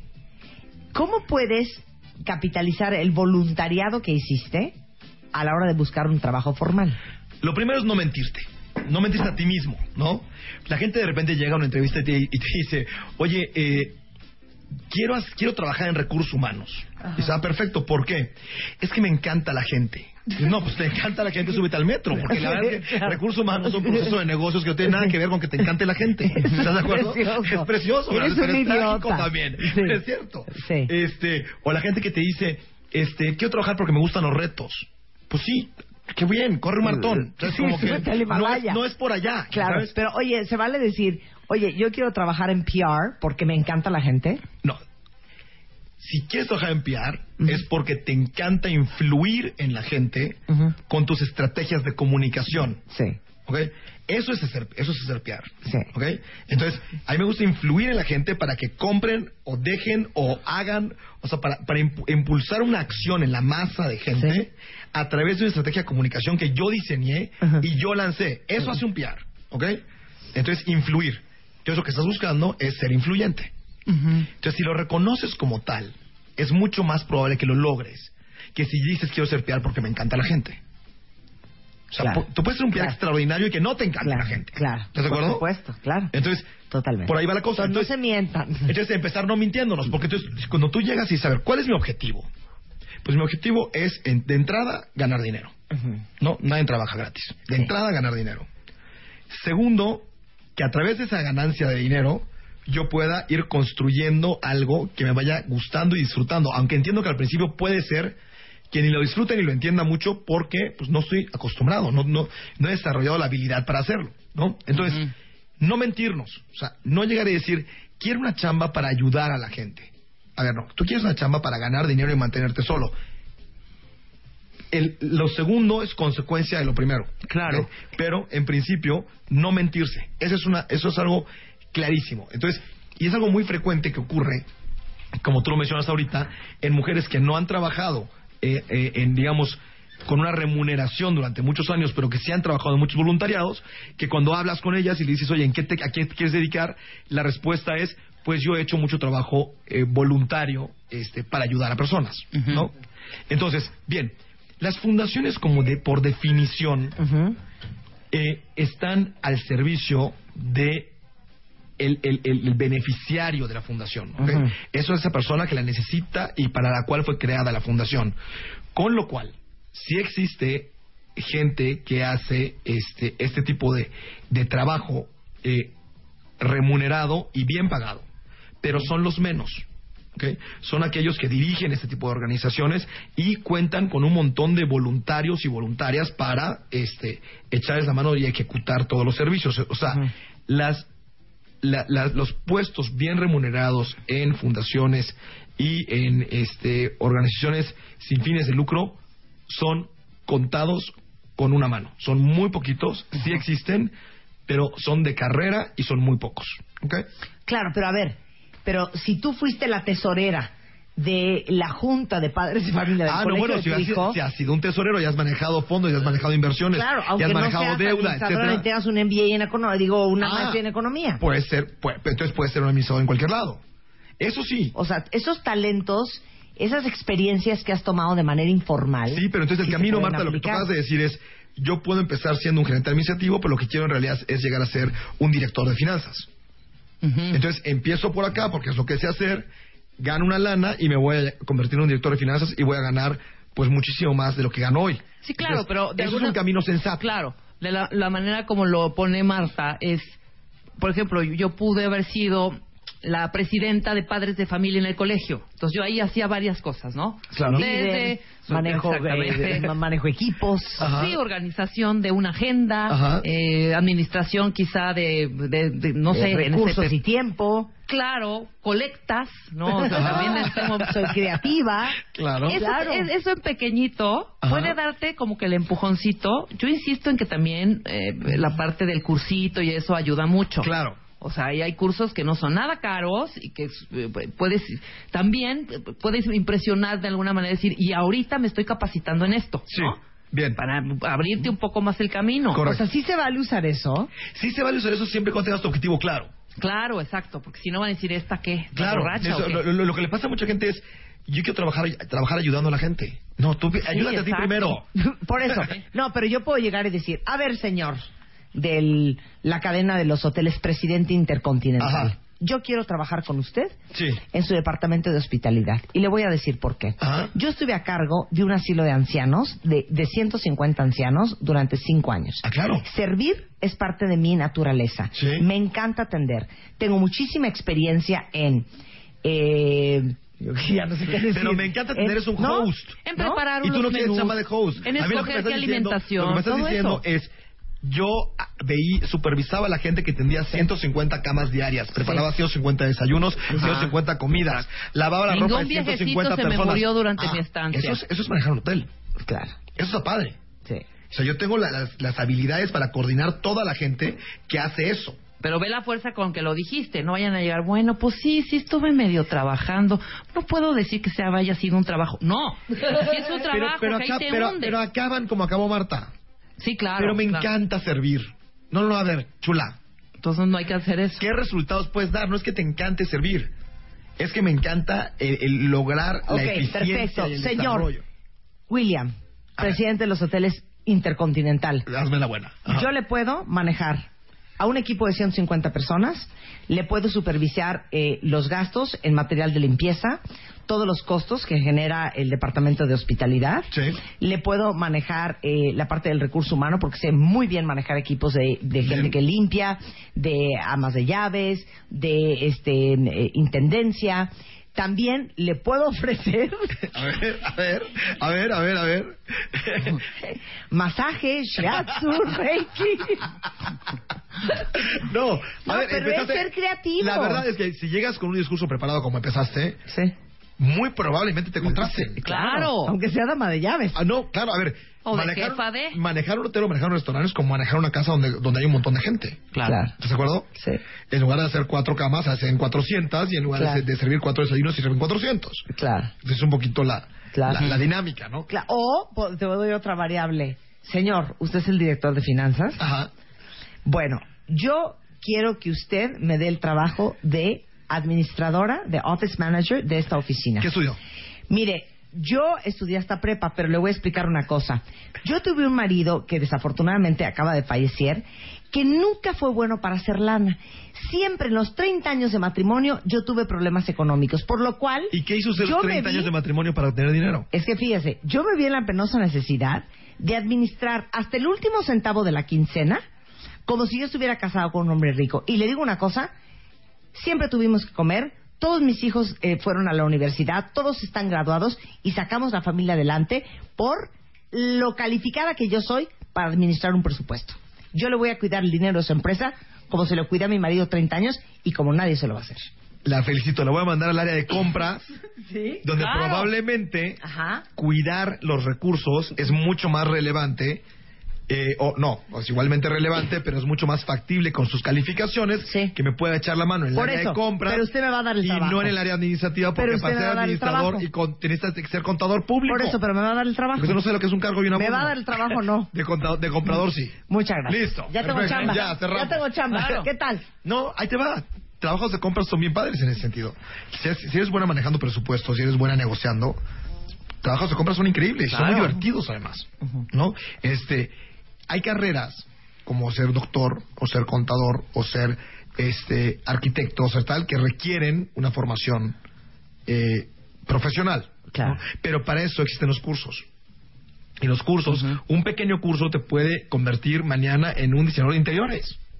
Por ejemplo, y no se- requiere ser arquitecto para Oye, eso. se me está ocurriendo una cosa, pienso yo, ahorita, Sí. por ejemplo, en este momento, si yo me quedara con cero, o sea, nada de lo que hago, nada de lo que tengo, no hay, no hay MMKG, nada, no hay nada. Nada. Ok, ¿a qué me dedicaría yo? Tengo muchas opciones, pero ahorita se me acaba de ocurrir una. Algo por que- ejemplo, acá- algo que acabas de decir es bien padre. ¿qué? Tu autoestima está ligada a la cantidad de opciones que crees tener en la vida. Tuitame eso, Luisa. Tu autoestima está ligada a la cantidad de opciones que Ajá. crees tener en la vida. Exacto. Arroba William Gaber. Al- alguien que, alguien Sí. que dice, yo si no me dedico a Sí. esto, me dedicaría a esto, o a esto, a esto, a esto, Claro. va por la vida con una autoestima alta. Claro. Alguien que dice, no hay, no hay nada que yo pueda hacer en la vida, va arrastrando la cobija. Ok, no me voy a ir a, voy a formar una empresa que va a hacer este, cosas pintadas a mano. No, eso no. No me voy a ir a lo grande. Me voy a ir a lo más chiquito. Ajá. Si imaginemos que de veras ya lo mínimo indispensable. ¿Qué podría hacer yo? Yo iría a ofrecer mis servicios a una, eh, una escuela que puede ser de niños, puede ser de adolescentes, puede ser de adultos mayores, puede ser eh, a una comunidad de mujeres, a una fundación. Y entonces yo me voy a sentar todos los días a hacer una cosa que se llama decoupage, que es un, un arte francés que es este con recortes, pegas en, en- a- arte con las manos Como collage. así como collage, haz de cuenta.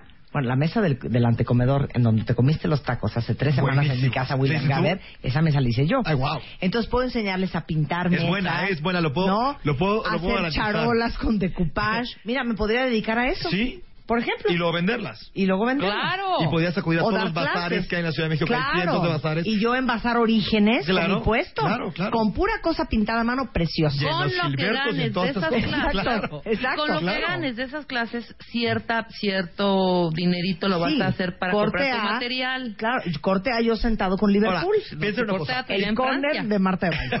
Piensa en una cosa. Todo lo que ya existe, hay, hay, una, hay una tendencia actualmente a agrupar contenidos, ¿ok? a agrupar cosas, ¿sabes? Entonces, yo, eh, en lugar de venderte los seguros de tal compañía, tengo todos los seguros médicos de todas las compañías. Entonces, yo englobo, agrupo, ¿ok? Soy- soy un agregador. ¿Qué servicios falta agregar? No sé, yo te podría decir, hay muchísima gente que requiere conferencistas. Y tú conoces un montón de gente que habla bien. ¿Qué pasaría si tú los juntas a todos y dices, yo les consigo chamba a todos y ustedes me dan un porcentaje? Claro. Hay muchísima gente que es buena para este, vender bienes raíces. ¿Qué pasa si yo voy con el dueño del edificio nuevo que están armando acá y le digo, yo te pongo todo el equipo de gente de ventas? Y yo me llevo una comisión de eso. O sea, no tienes que saberlos tú. Claro. Pero agrupar es una tendencia actual como muy vigente y que está probando tener muchísimo éxito. O sea, de lo que tú necesites, yo conozco a cinco que lo hacen perfecto Claro. y, en Y y yo nunca lo voy a aprender a hacer, pero te voy a traer esos cinco y te voy a cobrar por traértelos. Oye, desde todas Claro. mis amigas son unas genias en macramé. Punto. Exacto. Y me estoy dando cuenta que Casa Palacio Ajá. tiene toda una sección como de tejido que traen de Asia. Voy a ofrecerle que yo les organizo, ellos me dicen qué quieren que hagan, yo organizo a mis amigas que Claro. les hagan el macramé y empezamos a vender la casa palacio. Digo, así es, es que así son las cosas. Así son bueno, las cosas. perdón. Eh, ¿Cómo se llama la mujer, la, la autora de eh, Harry Potter? Eh, J.K. Rowling. No tenía un centavo. Un centavo. Un centavo. Nadie le compraba la novela. Tenía un talento especial. Tenía- bueno, claro, pero es que todo el mundo tiene un talento especial, no tan valioso como el que tenía esta mujer. Ella tampoco sabía que era tan valioso. Claro, pero todo el mundo tiene un talento. A ver, lo que sí tenía ella, que nadie, que, que es muy raro, es constancia. Exacto. ¿ok? Porque tú sabes que es buena para hacer macramé Eh, Sí. y para hacer mesas de collage. Sí, de coupage, no Eso, grosero. eso, eso, eso. Ajá. ¿Cuántas haces al día? ¿Cuántas Sí. horas dedicas? Sí. Pocas. Pues ya sabes, como que la gente... Voy, voy a escribir un libro. ¿Cuántos pasan de la hoja 3? Sí. Nadie. Claro. Ella siguió. Ella siguió. Y no Siguió, y escribió, y siguió. uno, dos, tres, cuatro, siete tomos, ¿sabes? Entonces, solamente vas a saber si eres bueno si lo haces suficientemente tiempo para tener un producto terminado. Si te quedas en pinté un cuadro de soy pintor, no, no eres pintor, pintaste un cuadro. De la misma forma que funciona a tu favor si atropellaste un perro, que no eres un mataperros. Mataste Claro. un perro una vez. Claro. ¿Sabes? Sí. Entonces, de la misma manera. Entonces, ordenando ideas, Marta. Sé que ya, ya, ya, ya vi cara que Sí. ya vas a correr. Sí. Ya casi, ya casi. Entonces, ordenando ideas. Primero, no me arrepiento de nada, la elección que tomé en su momento fue la correcta. ¿Ok? Hoy tomo la elección de ser independiente profesionalmente y, financieramente y de regresar al mundo laboral. Ojo, no existe la independencia sin independencia financiera. No se mientan a sí mismos, ¿me ¿entiendes? No puedes ser feliz haciendo una actividad si tienes que pedir prestado para pagar tu renta. No está padre, ¿ok? O sea, primero independiente financieramente, luego todo lo que quieras. Es la pirámide de Maslow, desde abajo hasta arriba, ¿no? Bien. Tres, activar tu red y pedir ayuda. Cuatro, saber qué pedir cuando, cuando, recibes un, cuando te recibe un contacto que te puede ayudar. Cinco, para lo que eres bueno, normalmente son las cosas para las que, que te divierten. Seis, puedes trabajar como empleado en una empresa o puedes emprender. No se requiere mucho dinero para emprender, se requiere muchas ganas, muchas relaciones y pues dedicarte y ser constante, ¿no? Y luego, por último, eh, si tú no eres muy bueno en nada que puedas reconocer que agregue valor, ¿a quién conoces que sí sea muy bueno y cuántos de esos conoces? Y agrúpalos y ofrece una solución grande para alguien que la necesite. Esas son las, las recomendaciones del día de hoy. Ay, William, a ver, de veras un hombre lleno de sabiduría. Muy bonito. ¿Ya vas a traer la app? Ya, Ay, próximo mes. pesado, ya. Próximo, hay que poner fecha, ¿eh? Ok, ya. va a salir. Ya y sabes qué, esa va a estar buena. Porque a todos los que estamos hablando ahorita de buscar chamba, esa aplicación te va a buscar chamba. Está Muy bien. bien. Está Bueno, bien padre. Pronto va a regresar William Gaber. William Gaber es William Gaber en Twitter o williamgaber.net en Internet. Gracias. Un placer tenerte aquí, como siempre, darling. Gracias. Bye bye. ¿Te quieres casar este año? Cásate. Con Marta de Baile. La boda de tus sueños está a punto de hacerse realidad. Manda tu historia ahora a martadebaile.com o a wradio.com.mx. Cásate con Marta de Baile. Sexta temporada. Solo por W Radio. Bueno, cuentavientes, siguen pasando los días, siguen llegándonos historias increíbles de amor y esta es una gran oportunidad para que nosotros les regalemos su boda. Sé que muchos de ustedes el gran sueño que tienen es hacer una boda espectacular, pero a veces por falta de recursos, a veces por falta de lana, de, por falta de tiempo o por falta de organización, pues no se les ha hecho el sueño realidad. Bueno, pues por sexto año consecutivo en este 2015, eh, nosotros les vamos a regalar aquí en W Radio su boda entera. Y eso significa que nosotros vamos a poner el lugar, las flores, el banquete, el vino, la champaña, el vestido de la novia, el frac del novio, la luna de miel, el pastel, las invitaciones, eh, obviamente el salón para más de 200 personas, las argollas, el brillante de compromiso, las fotos, el video, el maquillaje, el peinado y hasta la mesa de dulces. Y para ponerle todavía una cereza a ese pastel de novios, déjenme decirles que Philips les está regalando de bodas un vale por 50 mil pesos para comprar en su showroom todo lo que necesiten para iluminar su nuevo nidito de amor. Y como ustedes saben, Philips, que tiene unos luminarios no solamente que ahorran energía, sino con la más alta tecnología que pueden controlar desde su iPhone, desde su Android, tienen unas cosas verdaderamente increíbles en cuanto a iluminación se refiere. Y tienen aquí en el centro, en la Ciudad de México, eh, un showroom que está en la calle de Victoria número 24 o también pueden ver todo lo que tiene Philips para los ganadores del Cásate con de Baile en lighting.philips.com.mx y van a tener un vale de 50 mil pesos para gastarse en Philips.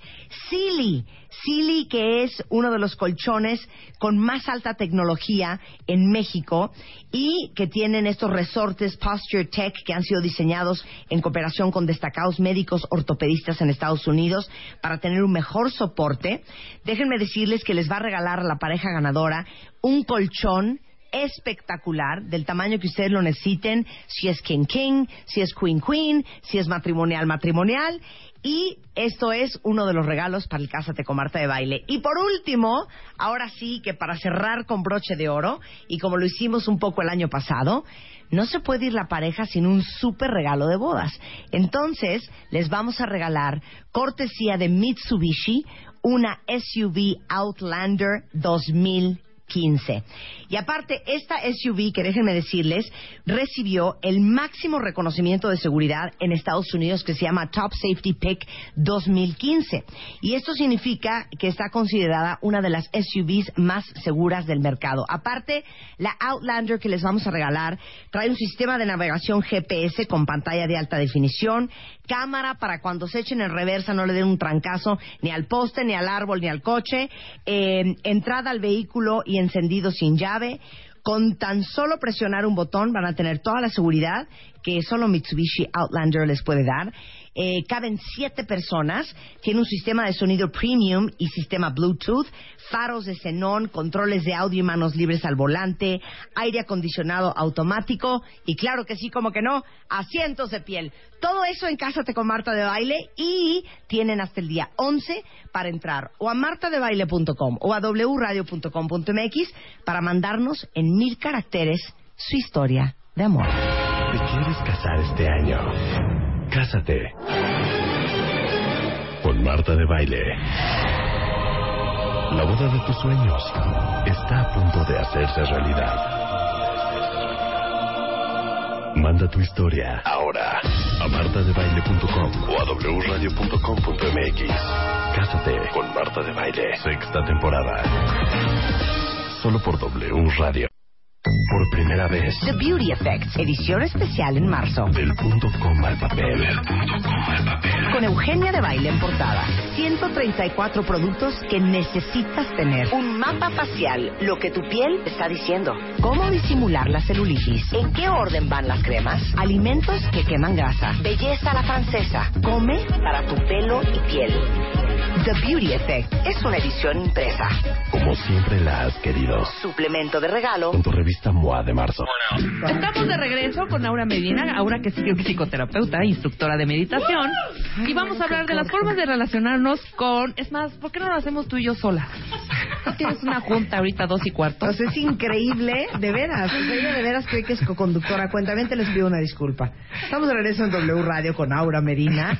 Ella es una gran psicoterapeuta, es la chata de Vic para los cuates. Y hoy vamos a hablar de algo súper triste. ¿Qué? Pues la forma en que nos relacionamos, en que en realidad nos convierten en personas que estamos evitando constantemente Así es. relacionarnos. Ay, qué y horror. parte de esto Qué es- paradoja, qué paradoja. A ver, explícalo bien. Todos tenemos, de acuerdo a como somos, digamos que a la energía que traemos. Hay, hay bebés que tienen como una energía más hacia afuera, ¿no? Ajá. Hay otros que son más silenciosos, más, más hacia adentro, más retraídos. Entonces, cada quien tiene su propia energía. Y de acuerdo a eso, vamos a utilizar ciertas formas de relacionarnos que además nos enseñan del, del entorno.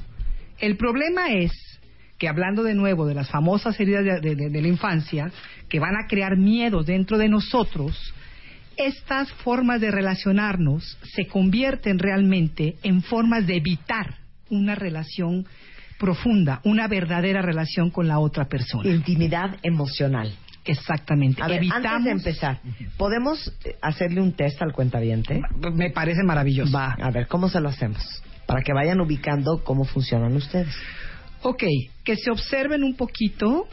Primero que nada tienen que reconocer su energía, tienen que saber, porque si no sabemos cómo es nuestra energía, ya Que si estamos somos en la calle. introvertidos o extrovertidos, Eh, tímidos, si somos- penosos, abiertos, sociables.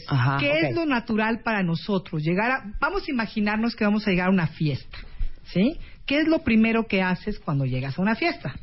Te sientes que te agarras del rebozo, ya sabes, que te enredas en el rebozo y entonces te escondes en la cocina porque no quieres saludar a nadie. O no te le despegas al novio o al, O, a la exactamente. esposa. O llegas sin fijarte ni siquiera quién está, ni te importa de quién están hablando, de qué están hablando y, te tú, integras. como Juan y en el agua. no te la integras. Lo que voy a decir es, Ah, no. Llegas atropellando. Arrasas con la fiesta. Abres la puerta y dicen, ¿qué creen que me acaba de pasar? Y hay, a lo Sí. mejor hay personas que están en sus propios temas, Sí, pero así se ¿qué vale. pasó? Sí, Esa es otra forma. Claro. Vamos a hablar de la primera y Marta me va a aventar un zapatazo A porque ver es qué el confluyente. Confluyen. Confluyente. ¿Sí? Ok. ¿Qué quiere decir que confluimos? Todos confluimos. Confluir es adaptación. Nos adaptamos, por así decirlo. El bebé confluye. Cuando hablábamos de la simbiosis, el bebé está confluyendo. Está aprendiendo de su entorno, de su madre, a partir de la simbiosis. Esto es muy necesario. Si nadie confluye, nadie aprende. Si tú llegas de un, a un país extranjero y te vas a quedar un año de intercambio, por ejemplo, tienes que aprender a confluir. Tienes que cooperar. Tienes que cooperar. integrarte. Exacto, Ok. exacto.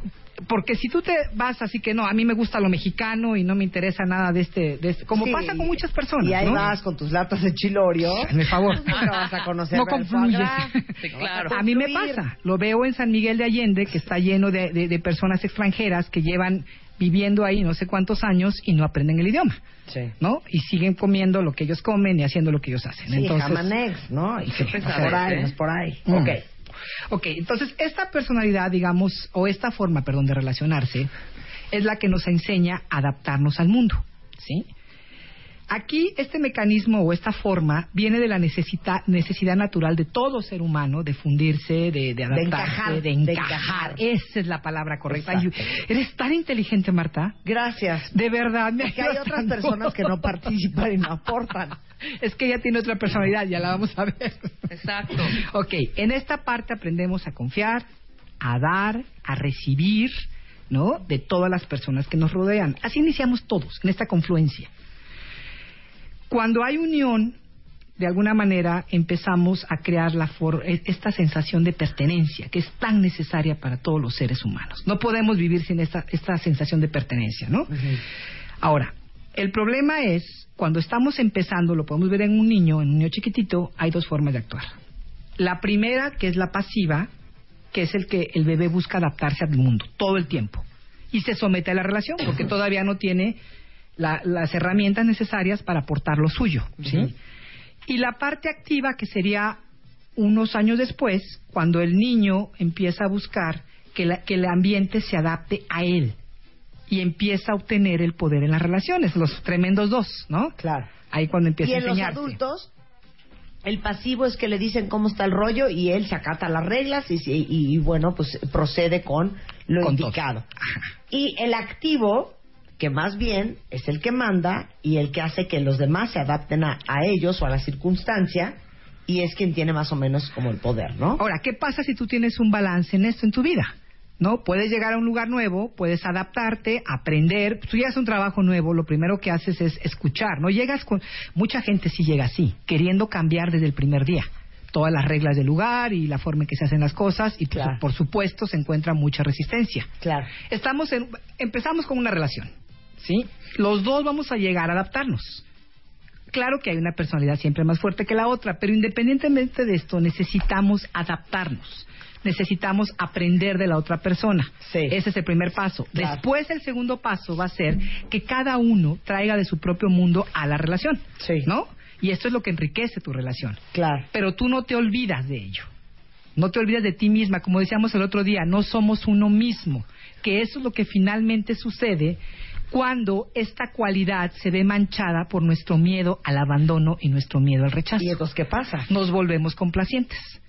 Nos volvemos personas que sí nos olvidamos Te de mutilas, nosotros mismos. Te mutila. Va de nuevo. Para embonar y para encajar, yo empiezo a renunciar a todo lo que yo creo, cómo me gusta vivir, lo que me gusta comer, lo que me gusta hacer, por se te olvida. en esa relación. Exactamente. Claro. Entonces, lo que sucede con que ese impulso natural de adaptarte, de encajar con el otro, se sale de proporción. Y entonces, en ese sentido, tu necesidad de complacer es tan grande que me olvido de mí. Incluso voy a Qué decirte fuerte. un ejemplo que a mí Sí, me pasó. Cuando truenas esa relación, Aura, y te, ya te tratas como de, de- de ya empezar a vivir tu vida, y te, te voy a decir un ejemplo súper básico. Sí, no, te sientes en algún restaurante a pedir algo que generalmente compartían y que a ti ni siquiera te gustaba, tú ya sola, probando ese alimento, dices, ¿qué estoy haciendo? O sea, Ni me ¿qué- gusta. Me desdibujé tanto, Claro. me perdí tanto, Me que desdibujé, ni me gusta la palabra. Sí, me- sí, me- sí. ni me gusta la arúgula, por poner un ejemplo, ¿no? Que a mí me encanta, ¿eh? ¿Sabes? Y luego para retomar cuesta muchísimo trabajo y para volver a encontrarte. te pierdes de ti y en ese sentido pierdes tu identidad. Absolutamente. Totalmente. No hay autonomía, de alguna manera no hay ninguna. eh, no presentas ninguna ninguna resistencia. Por ejemplo, si alguien te dice, vamos a hacer esto, Claro. espérame, no quisiera hacer eso porque no me gusta, preferiría hacer otra cosa. Claro. No Ajá. lo dices. Claro. En tus grupos de amistades, en tus relaciones, en todo esto. Te Claro. quedas siempre con el miedo al conflicto. Es lo que crea esto. Y entonces, ¿qué hay que aprender? Ok, aquí para tú ayudarte a esto, tú necesitas primero que nada encontrar la fuerza que te ayude a atreverte a tomar riesgos en las relaciones. ¿Qué quiero decir con esto? A decir no cuando quieras decir que no. Claro, no me gusta. No, esto no es para mí. Y hay formas de decirlo, caramba. No tiene uno que ser agresivo, ni tienes Claro. tampoco que apabullar al otro. Pero puedes aprender a decir Sí, no. oye, vamos a la Azteca el domingo. No, gordo, el hermoso, yo paso, chica. Exacto. a Tú lo ve mejor con amigos porque Sí, igual sí, y vas sí, a sí. tener un estorbo y yo no voy a aportarte nada ese día. aprender a decir lo que piensas y lo que quieres. Esto es bien importante. Ahora, yo aquí les diré algo más. Para, pa- para poder hacer esto, primero tienes que aprender a saber qué quieres tú. Claro. Porque a veces venimos como usando la palabra de Rebeca tan desdibujados en nuestras vidas que no sabemos realmente lo que queremos. Y regresa al, al de, al de arriba. Y regresas a esto. Tener el valor de decir lo que quieres y lo que no quieres. Sin miedo a me van a rechazar, no me van a querer, se va, Se va a ir. no me va a aceptar, ¿no? Ese es nuestro. Entonces, las personas que están escuchando esto y que se sientan así, sepan que esta es una forma en que de alguna manera estamos no estamos ayudando a la relación, al contrario, porque qué aburrido estar con una persona Claro. que te dice que sí a todo, Totalmente. ¿no? Entonces, la otra es empezarte a dar cuenta que eres un ser diferente. Claro. No eres parte del otro, por Dios. Lo Y hemos que hablado no seas igual que el otro no significa que estás mal, No, ¿no? aprender a poner límites. Puedes coincidir en algunas cosas, en otras no. De hecho, Claro, de, ¿no? de hecho te vas a adaptar. Totalmente. Y en, el- en esa adaptabilidad Y te vas puede gustar o no Sí, lo claro. que el otro señor Sí. sea o haga. Pero a ver, aprender a poner límites internos. Internos primero que nada. Explica los internos. Hay dos tipos de límites, internos y externos. Internos son para mí, externos son hacia afuera. Los internos quiere decir hasta dónde yo quiero hacer esto, hasta dónde yo me permito, qué es Claro. lo que yo necesito. Es como una autocontención. Si yo sé que quedarme muy tarde trabajando al día siguiente me va en la torre, mi primer límite interno es decir no voy a quedarme tan tarde. O yo estoy clarísima que, mu- que una forma como de buscar amor es regalar unas cosas impresionantes. Sí. Porque soy de naturaleza muy generosa. Sí, sí, sí. Entonces yo me voy a poner un límite a mí misma. Exacto. Y decir, hasta aquí voy a dar. Exactamente, porque si no tú misma te estás dando en la Porque torre. si no, tú misma te dejas así como Sí. gordo en tobogán. Totalmente. Claro. Si tú sabes que lo que tú quieres es una relación seria y la persona con la que estás no te la está dando por las razones que sean, tú tienes que decirte a ti mismo, Claro. a ti misma, sabes que esto no es para mí. Este Claro. es un límite interno. Y ¿Sí? lo último que me fascina. Trabajar con la autoconfianza, ¿sí? Con el miedo a la soledad y buscar la individuación. Este tiene que ser un trabajo. O sea, confiar en lo que sientes, claro. Caramba. dice, ay, estaré mal, estaré loca. Igual y tiene razón. Confiar en lo que uno siente. El otro día me decía una amiga, es que yo no puedo ir a comprar una bolsa porque no sé cuál me gusta. Tengo que preguntarle a las personas si esta bolsa es adecuada, si es una buena marca, si, si me gusta o no me gusta, no lo sé. Tengo que estarle preguntando a mis amigas cercanas, ¿no? Entonces, cuando te vuelves confluente en extremos, empiezas a desarrollar una, re- una personalidad muy masoquista. Claro. Callado, todo, o sea, no digo lo que quiero y claro, me enojo mucho. Me de- es depresivo y pierdes totalmente la autoestima. Ok, esa es la primera Esa es personalidad. la primera, ¿eh? la primera personalidad, que serían los adaptables, los confluentes. ¿sí? Ok, la segunda. Vamos a la segunda, que es justo lo contrario, el aislado. Ok. ¿sí? Que es el terror a ser controlados y la gran desconfianza al A mundo exterior. ¿Sí? Ahora, el aislamiento es un, es un impulso, igual que el otro, que también es necesario. ¿Por qué? Porque todos necesitamos en algún momento de nuestras vidas retirarnos del entorno. Y recogernos. Y recogernos y Sí, poder claro. estar en- más en contacto conmigo misma, ¿no? Es la capacidad de poder aislarte en ambientes tóxicos. El niño puede hacer esto. De alguna manera se aísla internamente cuando algo está pasando afuera. Que es desde irse a su cuarto hasta taparse los Hasta oídos taparse para los no ver a oídos. sus papás peleando. Eso es Exactamente. aislarse. Eso es aislarse, ¿no? Entonces, el aislamiento con los años, si es proporcional, si es, si es este balanceado, perdón, nos va a proporcionar de alguna manera muchos momentos de reflexión, de paz, de autoapoyo, los límites que necesitamos y la autoexploración para De hacer todo el trabajo. De encontrar tu centro. Exactamente. Eso es en el lado sano. Ese es el lado sano. Cuando el miedo contamina el impulso, este miedo a ser controlados y esta gran desconfianza, llevamos tan al extremo esta preferencia de estar solos que de alguna manera creamos estas fronteras, no límites, fronteras, murallas, barreras rígidas y flexibles. ¿A quién conocen en su familia, en su grupo cercano de amigos, que es aislado? Pero que puede aislarse porque they don't want to deal with it. Exactamente. O sea, no, quieren lidiar con eso. No quieren lidiar Así con es. eso. No quieren escuchar el tema. Así es. Y o porque, ver, como dices tú, entre más desconectado y entre más aislado, menos me expongo Así es. a que me A que te hagan una lastimen, jalada, o que te me hagan algo. lastimen, Claro. o yo solito aquí y a mí nadie me manda. Exactamente. Yo creo que Y- todos tenemos un gradito. Es lo que te iba a decir.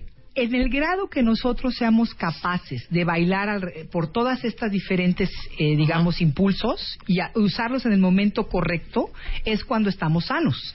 El problema es cuando nos quedamos atrapados en alguna de estas actitudes, en alguna de estas maneras de relacionarnos.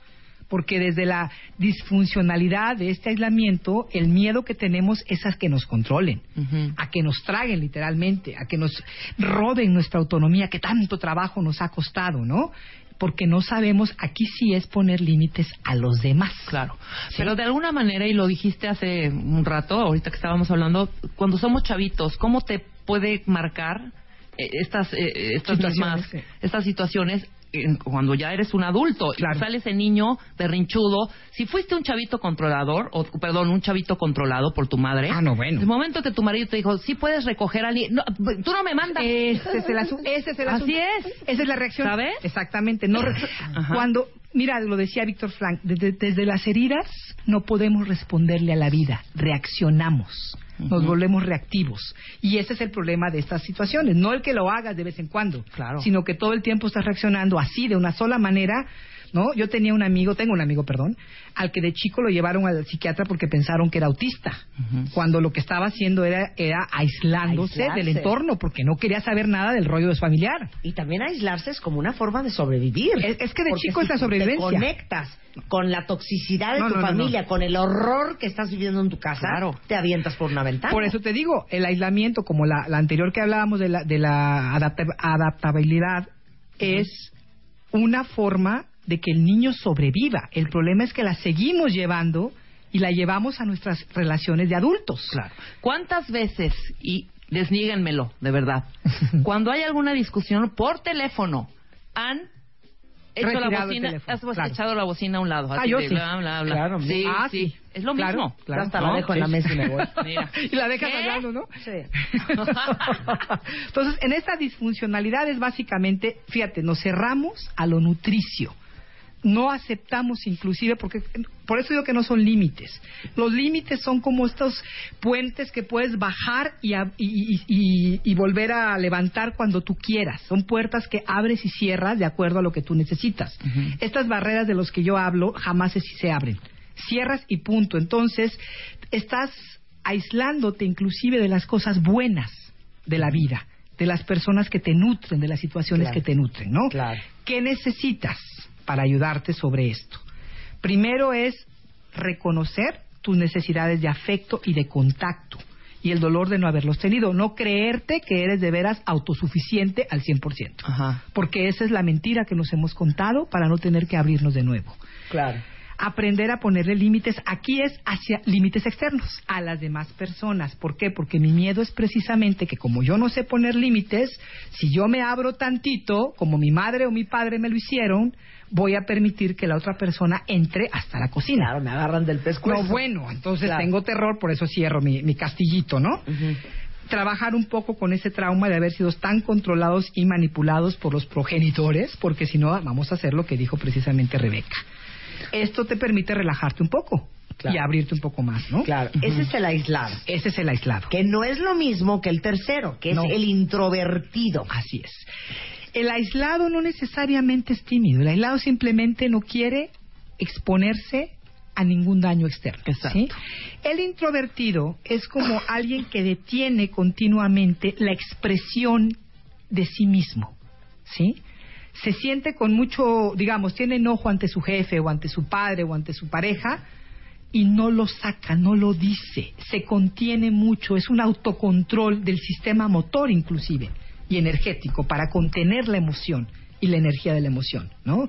Porque toda su energía la lleva hacia adentro, ¿sí? Entonces, tenemos a los, cuando, volviendo un poquito a la etapa primar, prim- eh, primaria, perdón, cuando son, cuando está muy activo esto es, me hago a mí misma lo que quiero hacerle al otro.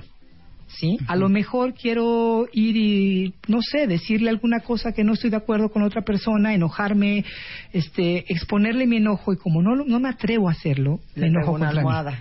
Ojalá le pegara una almohada, Ah, Marta, eso sería lo sano. Me pego a mí misma, me castigo a mí. Sí, claro. ¿sí? Que eso los niños lo hacen a veces, cuando golpean con sus cabecitas las cunas o empiezan a lastimarse, etcétera, etcétera, ¿no?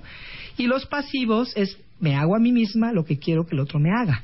Si quiero que el otro me apapache, si quiero que el otro me abrace, el bebé, el, el niño chiquito aprende a hacérselo si no hay nadie disponible, ¿sí? No, no se atreve a pedirlo. En la etapa primaria de un bebé, esta energía ni siquiera se expresa todavía. Un bebito chiquito no te expresa nada. Ya en la secundaria empieza a expresar y detenerse, a- de acuerdo al entorno. Eso sería lo sano.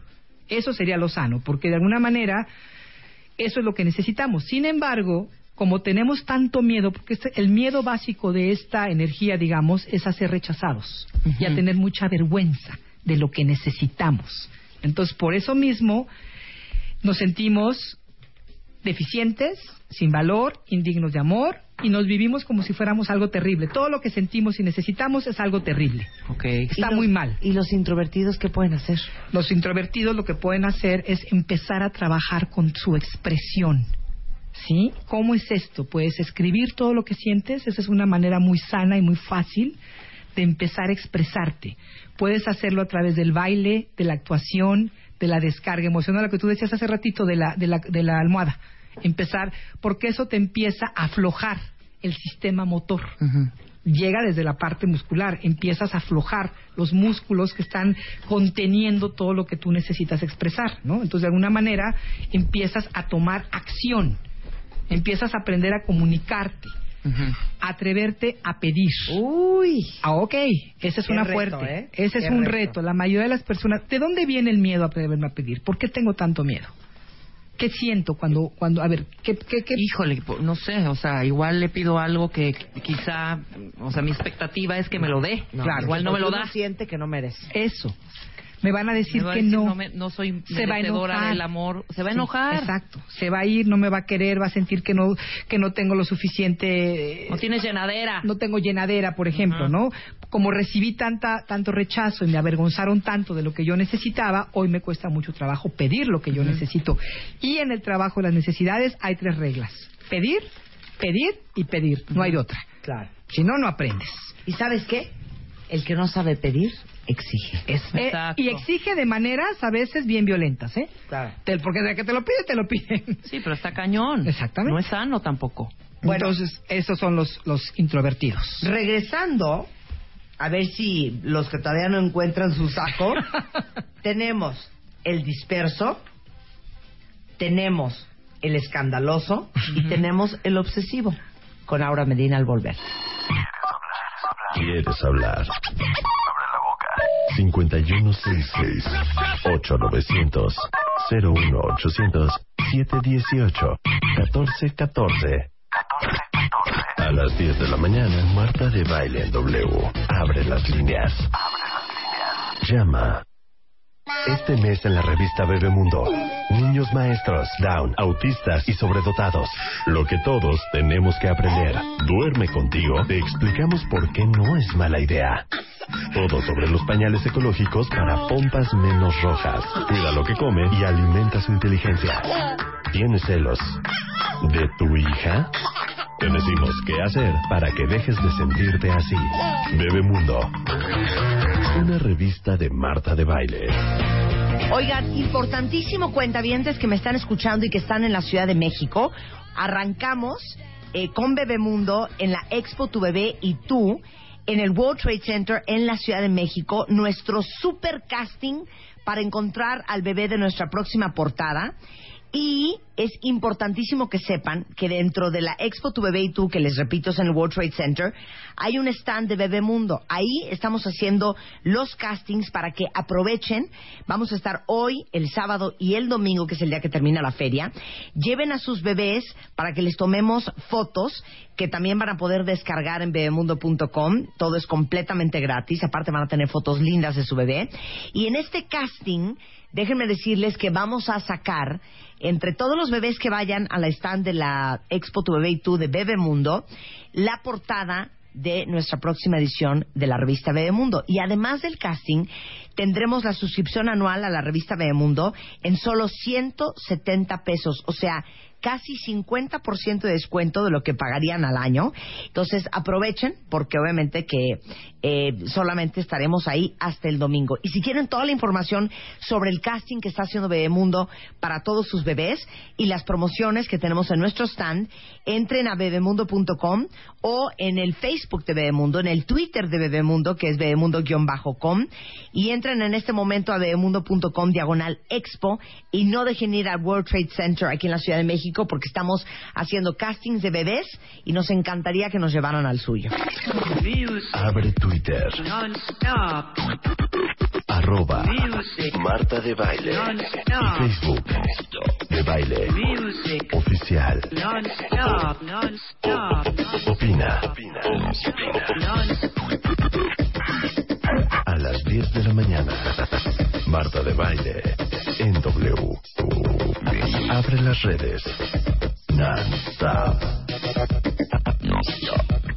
Escribe. Estamos regresando a W Radio con Aura Medina, la chata de Beat, hablando de formas poco sanas que adoptamos para relacionarnos, que medio parece que nos estamos relacionando, Así es. pero que en realidad estamos evitando conectar y tener una relación emocionalmente íntima con los demás.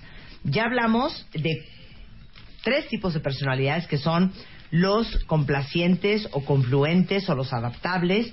Ya hablamos también de los introvertidos y ya hablamos también de los aislados. Así es. Ahora vamos con el escandaloso, el disperso y el obsesivo. Ok, A ver. empezamos con los escandalosos. Pusimos un ejemplo, esta persona que entra a la fiesta y que quiere ser el centro de la atención. Ni siquiera se detiene por un momento a ver qué está pasando. Si la persona está, si las personas están ocupadas, ellos entran a la fiesta, al cuarto, donde sea, y luego luego toman la palabra. O estás hablando con alguien, ¿no? Y, y ni siquiera te escuchas, sino es como, ya sabes, esta gente que todo el tiempo está haciendo mucho ruido. Ajá. No sé si, si puedan distinguir a alguien, si ustedes son así, pero hay que entender que este mecanismo viene obviamente de una de un impulso de un- del niño chiquito de querer llamar la atención. Pero cuando esto no ha funcionado, empieza a crearse en nosotros mucho miedo precisamente a no recibir atención. Y dentro de ese miedo empezamos a gritar y hacer mucho ruido para que si nos pelen, para que nos hagan caso, ¿no? en, la, en la parte sana, de alguna manera, sería para soltar tu expresión. Sería lo contrario un poquito del introvertido, porque es este extrovertido, ¿no? Hacia afuera todo. Suelta su energía, tomas Pero acción. que si no hago alboroto no me ve nadie. Eso. Entonces alboroto. No lo regulas. No lo regulas. Ese es el problema. Estaba yo hablando el otro día con una chiquita. Es una niñita chiquita, delgadita. Bueno, no niñita, una adulta, pero chiquita. Grita tanto que, de veras, yo tenía pena por las demás personas que estaban en el mismo cuarto porque no nos dejaba hablar. O sea, y era tanto su escándalo que traía para que le hiciéramos caso que tuvimos que ir a decirle, bájale tantito el volumen, dale tantito vuelta a tu, a tu, ¿no? a tu manijita del Ahora sí volumen. que bájale dos. Bájale dos, por favor. Esa es la persona. Es precisamente personas que tienen mucha dificultad en quedarse quietecitos, callados, viendo qué sucede. Son muy invasivos porque tienen mucha incapacidad de autocontenerse y luego luego te quieren dar toda la información y luego sabes qué me pasó y te, y ni siquiera- o te hablan por teléfono y ni siquiera te preguntan si tienes tiempo de escucharlos sino se sueltan con la perorata de su historia ¿no? O se meten por el Facebook, oye, me da tuve un problema, bla, bla, bla", y ni siquiera te preguntan, oye, ¿estás, estás ocupada? Sí, que tú ves que están desconectados ellos mismos. Pero totalmente, ¿No? en una desconexión absoluta. En su- sí, en su Totalmente canal. Poca autorreflexión y mucho abuso hacia los demás donde no se dan cuenta, mucha invasión hacia los demás. Estos serían las, estas serían las típicas madres y padres de los de los este de los aislados. Ok. Por ejemplo. Claro. Y también de los introvertidos, porque causan mucha vergüenza al invadirte de esa manera, porque te atropellan literalmente, ¿no? ¿Qué necesitas? Todo aquello que te ayude a obtener autocontrol, por el amor de Dios. Ok. Autocontención. Pues no sé, hay talleres que te ayudan a respirar antes de hablar, por ejemplo. que te Inhala, dicen, exhala. Cuen- Mediten. exacto, cuentan, ta- cuenta hasta 10. Manejo de angustia. Corre de una vuelta a sí, la porque hay mucha angustia. Trafil, tafil, ribotril. lo que sea necesario. Whatever it works, ¿no? Lo que sea necesario para que puedas estarte más quieta, más quieto. Empezar a crear responsabilidad sobre tus excesos. Y no Darte tener cuenta. miedo a la angustia que te da Eso. cuando estás quietecito. Exacto, porque empiezan corporalmente a sentir hasta taquicardia, ¿no? Necesitan hablar, necesitan decir, porque y, y- y como quedarse, y eso le ayuda mucho la respiración, ¿eh? La respiración profunda te ayuda mucho. Desarrollar empatía hacia los otros. Yo le decía a una de estas clientes que alguna vez fue conmigo, te voy a poner una tarea, durante una semana no puedes decir, sí, ya lo sé, o yo estuve ahí, o yo también lo hice. Y no puedes contar tu historia y no puedes hablar de ti. Porque era una persona muy escandalosa, muy de llamar la atención. Tienes que aprender a escuchar, tienes que aprender a vaciarte para recibir al otro. Rebeca, ¿qué somos tú y yo? Yo soy escandalosa. Sí, un poco. Sí, soy Creo Yo que soy un tenemos poco un poquito de ¿eh? todo. Yo Sí, soy, Sí, sí. yo soy la, la que hablamos la segunda. Creo que un poco tengo de eso. ¿La aislada? La aislada. Y quiero ver la siguiente. Quiero ver la obsesiva, güey. Yo tengo, yo tengo mucho el adaptable, puedo llegar a ser demasiado confluente y también la escandalosa, definitivamente. ¿no? Entonces, eh, trabajar, fíjate, aquí tengo el punto que acabas de decir tú, trabajar con la ansiedad que surge al estar calladito Claro. o calladita, ¿no? Ok, ahora vamos entonces con la, Con la siguiente, que es el disperso o la persona dispersa. Yo tengo una tía que a mí me impresionaba siempre, porque siempre estaba dispersa. Le decías algo y te, te hablaba quién sabe qué, vivía en su propio mundo. Jamás contactan, o si no sé si jamás, pero frecuentemente no contactan, ¿no? De alguna manera, a estos dispersos, el- la manera natural o digamos el mecanismo natural es para ayudarte a poder poner tu atención en diferentes cosas o evitar que estés eh, fijado en algo que no te seas y que sientes amenazante cuando eras cuando eras pequeño, ¿no? Es una forma de, de irte, de irte. Eh, eh, ha habido películas, por ejemplo, de estas personas que se van a sus fantasías cuando están pasando por situaciones de mucho abuso. El niño hace eso porque es el único mecanismo que sabe hacer. Se va a la fantasía, este prende la tele y se va a su propio mundo, se pone un poquito, te ayuda de alguna manera a cuidarte en ambientes tóxicos, como decías tú hace rato, Marta. Claro. ¿no? Eh, inclusive poder ser superficiales cuando es lo que se requiere, porque no siempre tienes que tener una relación profunda con todo mundo y a enfrentar situaciones muy difíciles. A lo mejor estás en una oficina donde el jefe está pegando de gritos y no tienes ganas de escucharlo porque es pura cosa insensata. Entonces te vas a tu, no te dispersas un poco. Te, te ayuda a evitar el conflicto, pero desgraciadamente cuando llevamos esto a la parte adulta te estanca. ¿sí? Porque tu atención es constantemente dispersa. todo el tiempo estás, empiezas a hablar una cosa y luego las de la otra y luego cambias aquí, cambias allá, no te puedes concentrar, ¿sí? No puedes terminar proyectos, tienes miles de planes pero nunca los aterrizas.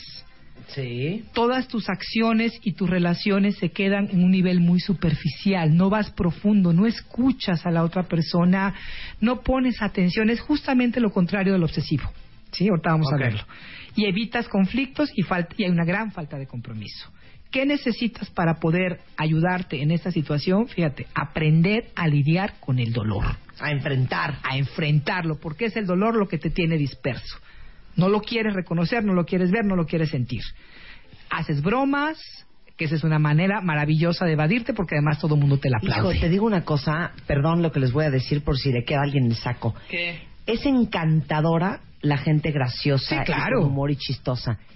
Pero aquellas personas, y me van a ubicar perfecto, No, no, con las que nunca puedes hablar en serio. Sí, sí, sí. Porque todo es chiste tras chiste tras Es. Ay, qué horror. Es desesperante. Es horrible, horrible. Y esa es una gran forma de evadir. Eh, claro, porque no, porque no permites una comunicación con otra persona. Neta, sí, es el y payasito real. de la familia, el Claro. que nace y dice esta familia está muy tensa, hay que ponerla a reír. No, sí, claro. y se pasa Claro. toda la vida haciendo chistecitos y Inclusive bromitas. en la cama, güey. En todos O sea, lados. Inclusive haciendo el amor. Sí, sí, o sí, sea, sí. sale el chistoretín El güey, espérate. Cállate. Y algunos Sí, tienen unas cállate, bromas. exacto. Cállate.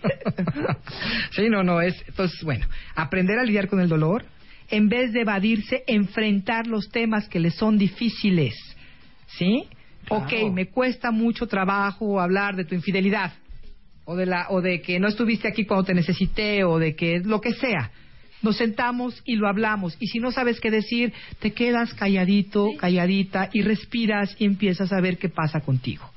Enfrentar el miedo al contacto, que es una herida muy primaria. ¿sí? Necesitas fortalecer la confianza, ejercicios de concentración para darte cuenta cómo evitas tu conflicto. Claro. Esa sería bien. como la, la apoyo. Muy bien.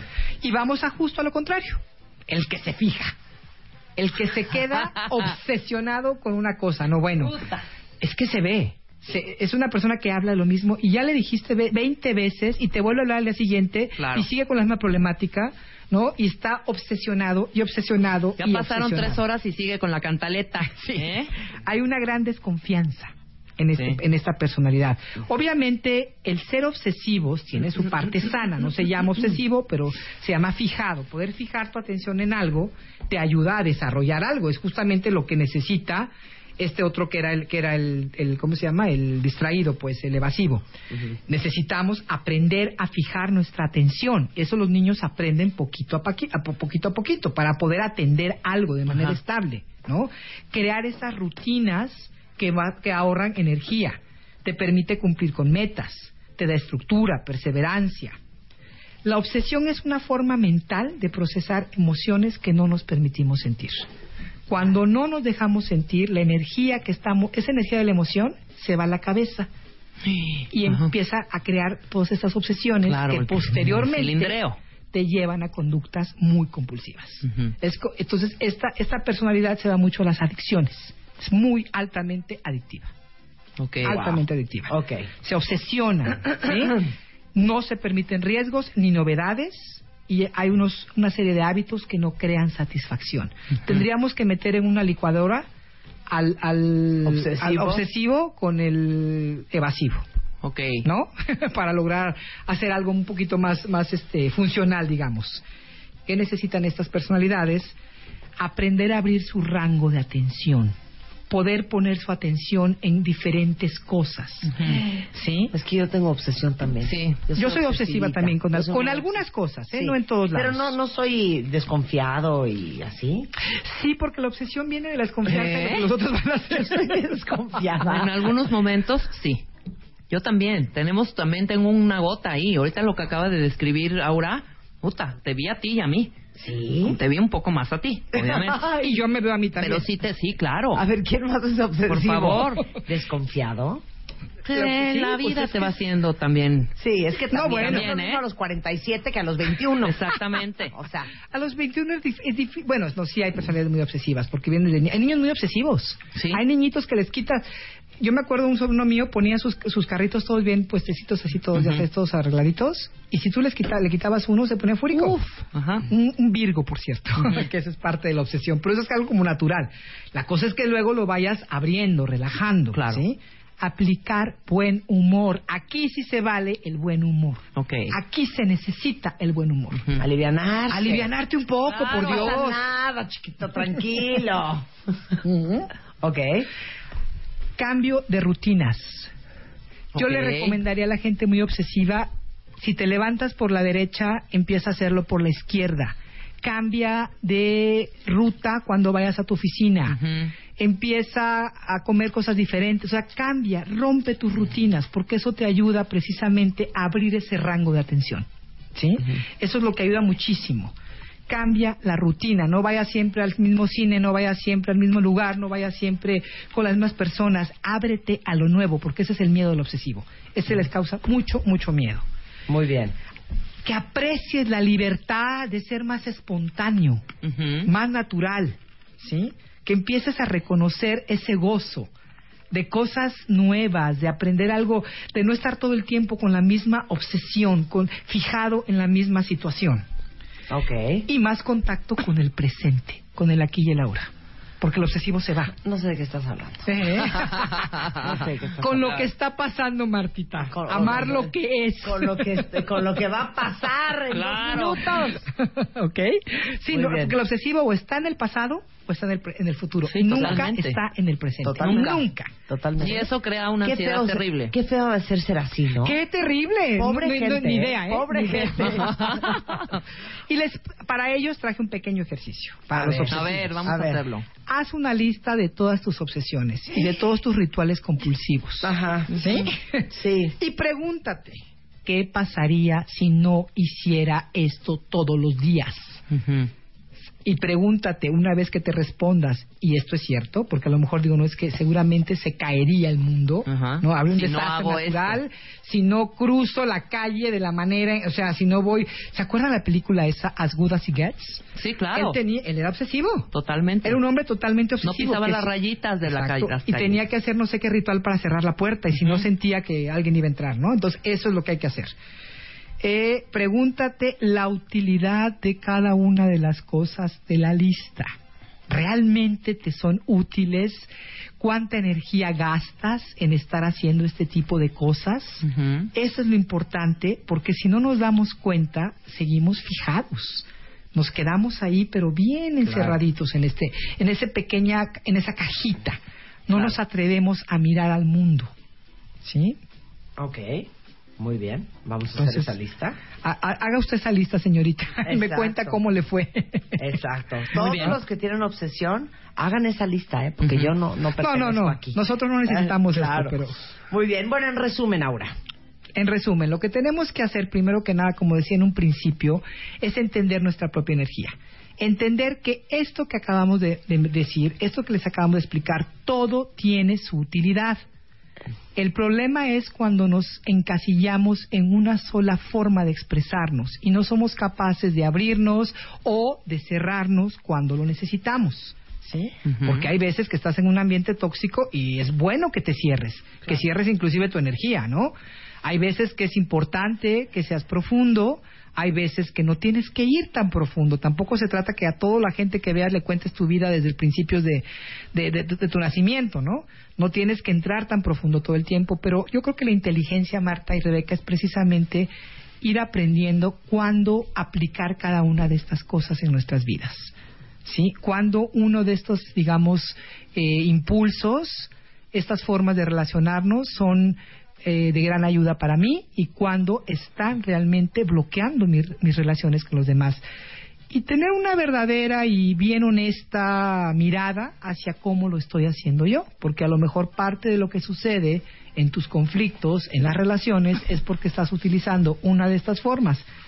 Por ejemplo, si eres el que siempre hace las bromas, empieza a darte cuenta qué sucede, qué te impulsa, qué, qué activa dentro de ti a ese payasito. ¿Sí? Ok. Y abajo hay un miedo, seguro. Segurísimo. claro. Pues básicamente es eso, empezar a darnos cuenta cuáles de estas cosas usamos nosotros y qué es lo que lo está activando. Bueno, si le surge terapia, Aura Medina eh, da este, consulta privada, el teléfono de tu consultorio. Bueno, les voy a dar el del el celular, porque como me fui a San Miguel, voy y vengo, es 55 2701 1568. Voy a dar un taller acerca de esto el sábado 14 de marzo. Vamos a empezar a trabajar con todas las heridas que causan estas, estas deficiencias de relacionarnos. Eh, el, abrazando al niño interior. Vamos a tener varias sesiones de sábados, entonces pueden escribirme a morocodependencia arroba o las, por redes sociales, que tengo el Facebook Aura Medina de Bit o arroba Aura Medina W eh, por Twitter. Muy bien, muchas gracias, Aura. Gracias a Un todos placer, ustedes. chata dorada. Vámonos. Estamos de regreso el lunes en punto a las 10 de la mañana, cuentavientes. Tengan un lindo fin de semana. Adiós. Adiós.